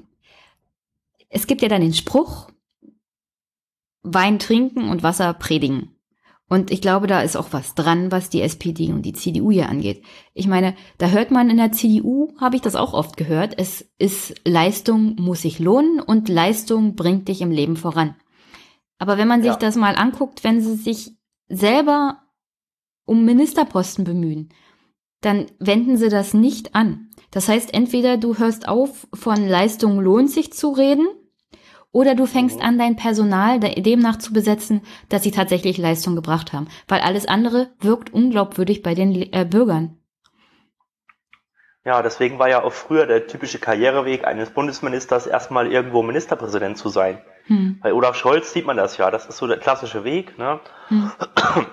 Entschuldigung, ich bin erkältet, deswegen muss ich Ja, ich weiß, du kriegst auch die Grippe. genau. Ähm, ja, aber früher ne, war das wirklich so, erstmal verdienstvoller Landesminister, verdienstvoller Bundesminister oder jahrelang Parteivorsitzender mit einigen Erfolgen im Wahlbereich mhm. oder Parteireformen vorangetrieben und so weiter. Das ist sehr aus der Mode gekommen. Äh, bei Olaf Scholz ist es richtig gemacht worden. Ähm, aber zum Beispiel beim sächsischen Ministerpräsidenten, äh, Herrn Kretschmer, ist auch schon mal mhm. die Frage, wo hat der jetzt großartig geleistet? Ich meine, er hat seinen Wahlkreis mit der Politik, die er gefahren hat, nämlich die AfD rechts zu überholen, hat er klaffend verloren und krachend verloren gegen einen AfDler, der jetzt im Bundestag sitzt. Und nachdem er die Bundestagswahl in seinem Wahlkreis verloren hatte, nachdem in Sachsen den Landesverband, den er führt als CDU-Generalsekretär, die, äh, die AfD stärkste Partei und stärkste Kraft geworden ist, danach wird er als Ministerpräsident belohnt mit diesem Amt. Also ich, es kenne ein paar gute Gründe aus taktischer Sicht, warum man das so macht, aus mhm. CDU-Sicht. Aber ein Wähler versteht das doch nicht. Also ich würde mir ein bisschen verarscht vorkommen. Ich habe ja versucht, oder die große Mehrheit der Sachsen hat wirklich versucht, die CDU abzuwählen, abzustrafen. Und auch diese Person sozusagen hat seinen Wahlkreis verloren, ist abgestraft worden und jetzt wird der Ministerpräsident. Ähm, ich glaube, da ist einiges, äh, da ist einiges schiefgelaufen in der Art und Weise, wie man Leistung belohnt und Konsequenzen zieht. Ja, ich meine, zu Kretschmer kann man ja noch zwei Sachen sagen. Und zwar, auf der einen Seite macht er jetzt genauso weiter mit der Politik, die die AfD stark macht.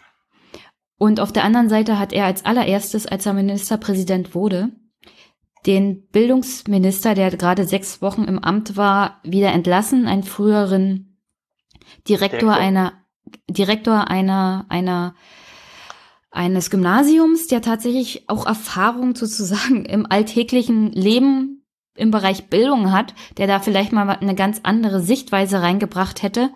Aber den hat Kretschmer sozusagen entlassen, um einen anderen Parteifreund wieder mit einem Posten zu versorgen. Da sind wir wahrscheinlich wieder beim Proports, um sich die Unterstützung in der Partei zu sichern. Aber nicht zwangsweise bringt das bei den Bürgern tatsächlich was. Ja, es war wirklich desaströs äh, in der Art und Weise, wie er da agiert hat. Und die ersten 100 Tage sind jetzt, glaube ich, auch rum bei Kretschmer. Mhm. Ähm, also ich warte immer noch darauf, dass da mal irgendwas passiert.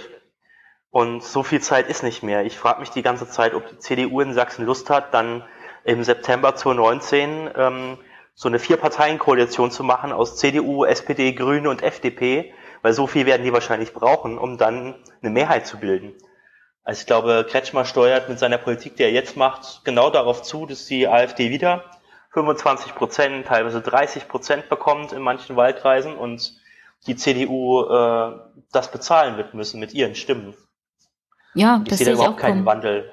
In der Bildungspolitik sehe ich keinen Wandel. Was du sagst, ist, also das zu tun, den Bildungsminister so rauszuhauen, das habe ich noch nie erlebt. Äh, jemand, der sechs Wochen im Amt ist, so rauszukegeln, mhm. das ist auch menschlich einfach mies. Ähm, der hätte Bock gehabt, der hat äh, wunderbare Vernetzung gehabt, der war wirklich fachlich sehr, sehr geeignet. Aber auch das restliche Kabinett strotzt jetzt nicht davor, irgendwie Neuanfang zu symbolisieren oder hat jetzt angefangen, in den ersten 100 Tagen großartige Reformen nach vorne zu treiben, etwas so zu verändern, dass die Menschen im Land eine Aufbruchsstimmung führen, äh, spüren. Also das, die, die 100-Tage-Bilanz, die halte ich zumindest für wirklich desaströs. Ah, ja, also was soll, was soll ich sagen? Wir haben in Brandenburg seit 28 Jahren jetzt die SPD an der Regierung. Nächstes Jahr haben auch wir Landtagswahlen. Ich meine, da werden wir wahrscheinlich Richtung Landtagswahlen auch wir beide nochmal reden. Ähm, was jetzt die Aussichten angeht in den ostdeutschen Bundesländern. Ich sehe da ganz düstere Ergebnisse auf uns zukommen. Ich erwarte, dass die AfD in Brandenburg die stärkste Kraft wird. Und das ist nicht weit hergeholt, denke ich mal. Ja, und das liegt nicht daran, dass die, dass die Bürger rechtsextrem sind oder dass, dass die AfD so einen guten Job macht. Ganz im Gegenteil. Die macht einen furchtbaren Job, wenn man sich mal die Parlamentsdebatten anguckt. Es ist einfach das Versagen von SPD und CDU. Ja, wollte gerade ergänzen, das ist im Prinzip der gleiche Mechanismus wie ähm, nach Fukushima. Hm. Also die Grünen brauchten auch nichts Großartiges mehr zu machen.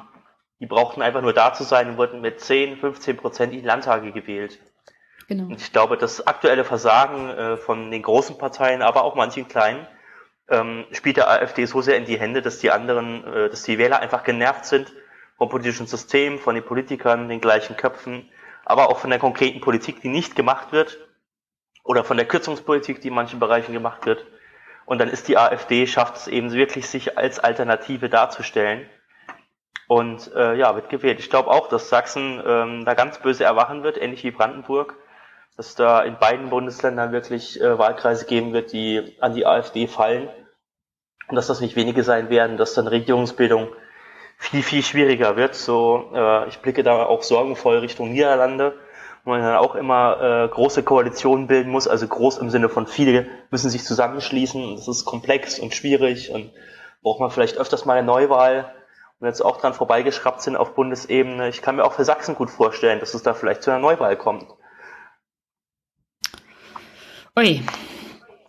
Oh, das ist, das ist kein Wort zum Abschluss. Nein, das ist ein, ein harter Seufzer zum Abschluss. Ja, ja, aber es aber ist halt die Realität. Auftrag, ne? Es ist halt die Realität. Ja, es ist die Realität und es, ich glaube, es ist auch Auftrag, äh, zum einen an diejenigen, äh, die jetzt noch die Möglichkeit der Gestaltung haben. Ja, und in Sachsen zum Beispiel, da äh, hat Kretschmer ja einen äh, durchaus großen Handlungsspielraum. Da ist ein bisschen Geld im Säckel äh, was man ausgeben kann. Da mhm. sind Reformen machbar, wenn man sie machen will.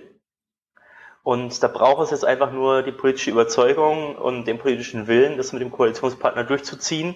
Die SPD in Sachsen ist dazu, glaube ich, auch bereit. Und ich denke auch in Brandenburg wären einige Themen, die man wirklich leicht voranbringen kann. Das ist angefangen bei Kohleausstieg bis hin zu Bildung, äh, über Digitalisierung und am Ende über solche Fragen wie, wie oft fährt hier eigentlich ein Bus durchs Dorf? Oh, das wäre ja mal was. Also da können wir gerne einsteigen. Nicht beim Thema Kohle. Ich bin hier in Südbrandenburg. Wenn du damit kommst, das ist ein radioaktives Thema. Echt? Da hätte ich aber voll ja. Bock drauf. Ja, können wir gerne mal noch eine Sonderfolge zu machen. Das ist, das sprengt Unbedingt. einfach den Rahmen. Ähm, aber ich weiß, das ist auch generell ein wichtiges Thema. Nur das Problem ist, es fehlt einfach auch die Verbindung so zur, zwischen Ökonomie und Ökologie. Generell. Es reicht halt nicht, Absolut. hier die Kohle zuzumachen, ein bisschen Tourismus zu eröffnen und dann sollen die Leute happy sein. Also das reicht halt nicht. Und so kommt das leider das rüber, auch in der Kommunikation, auch bei den Grünen in Brandenburg. Mhm. Ja, das, äh, das ist ein Problem.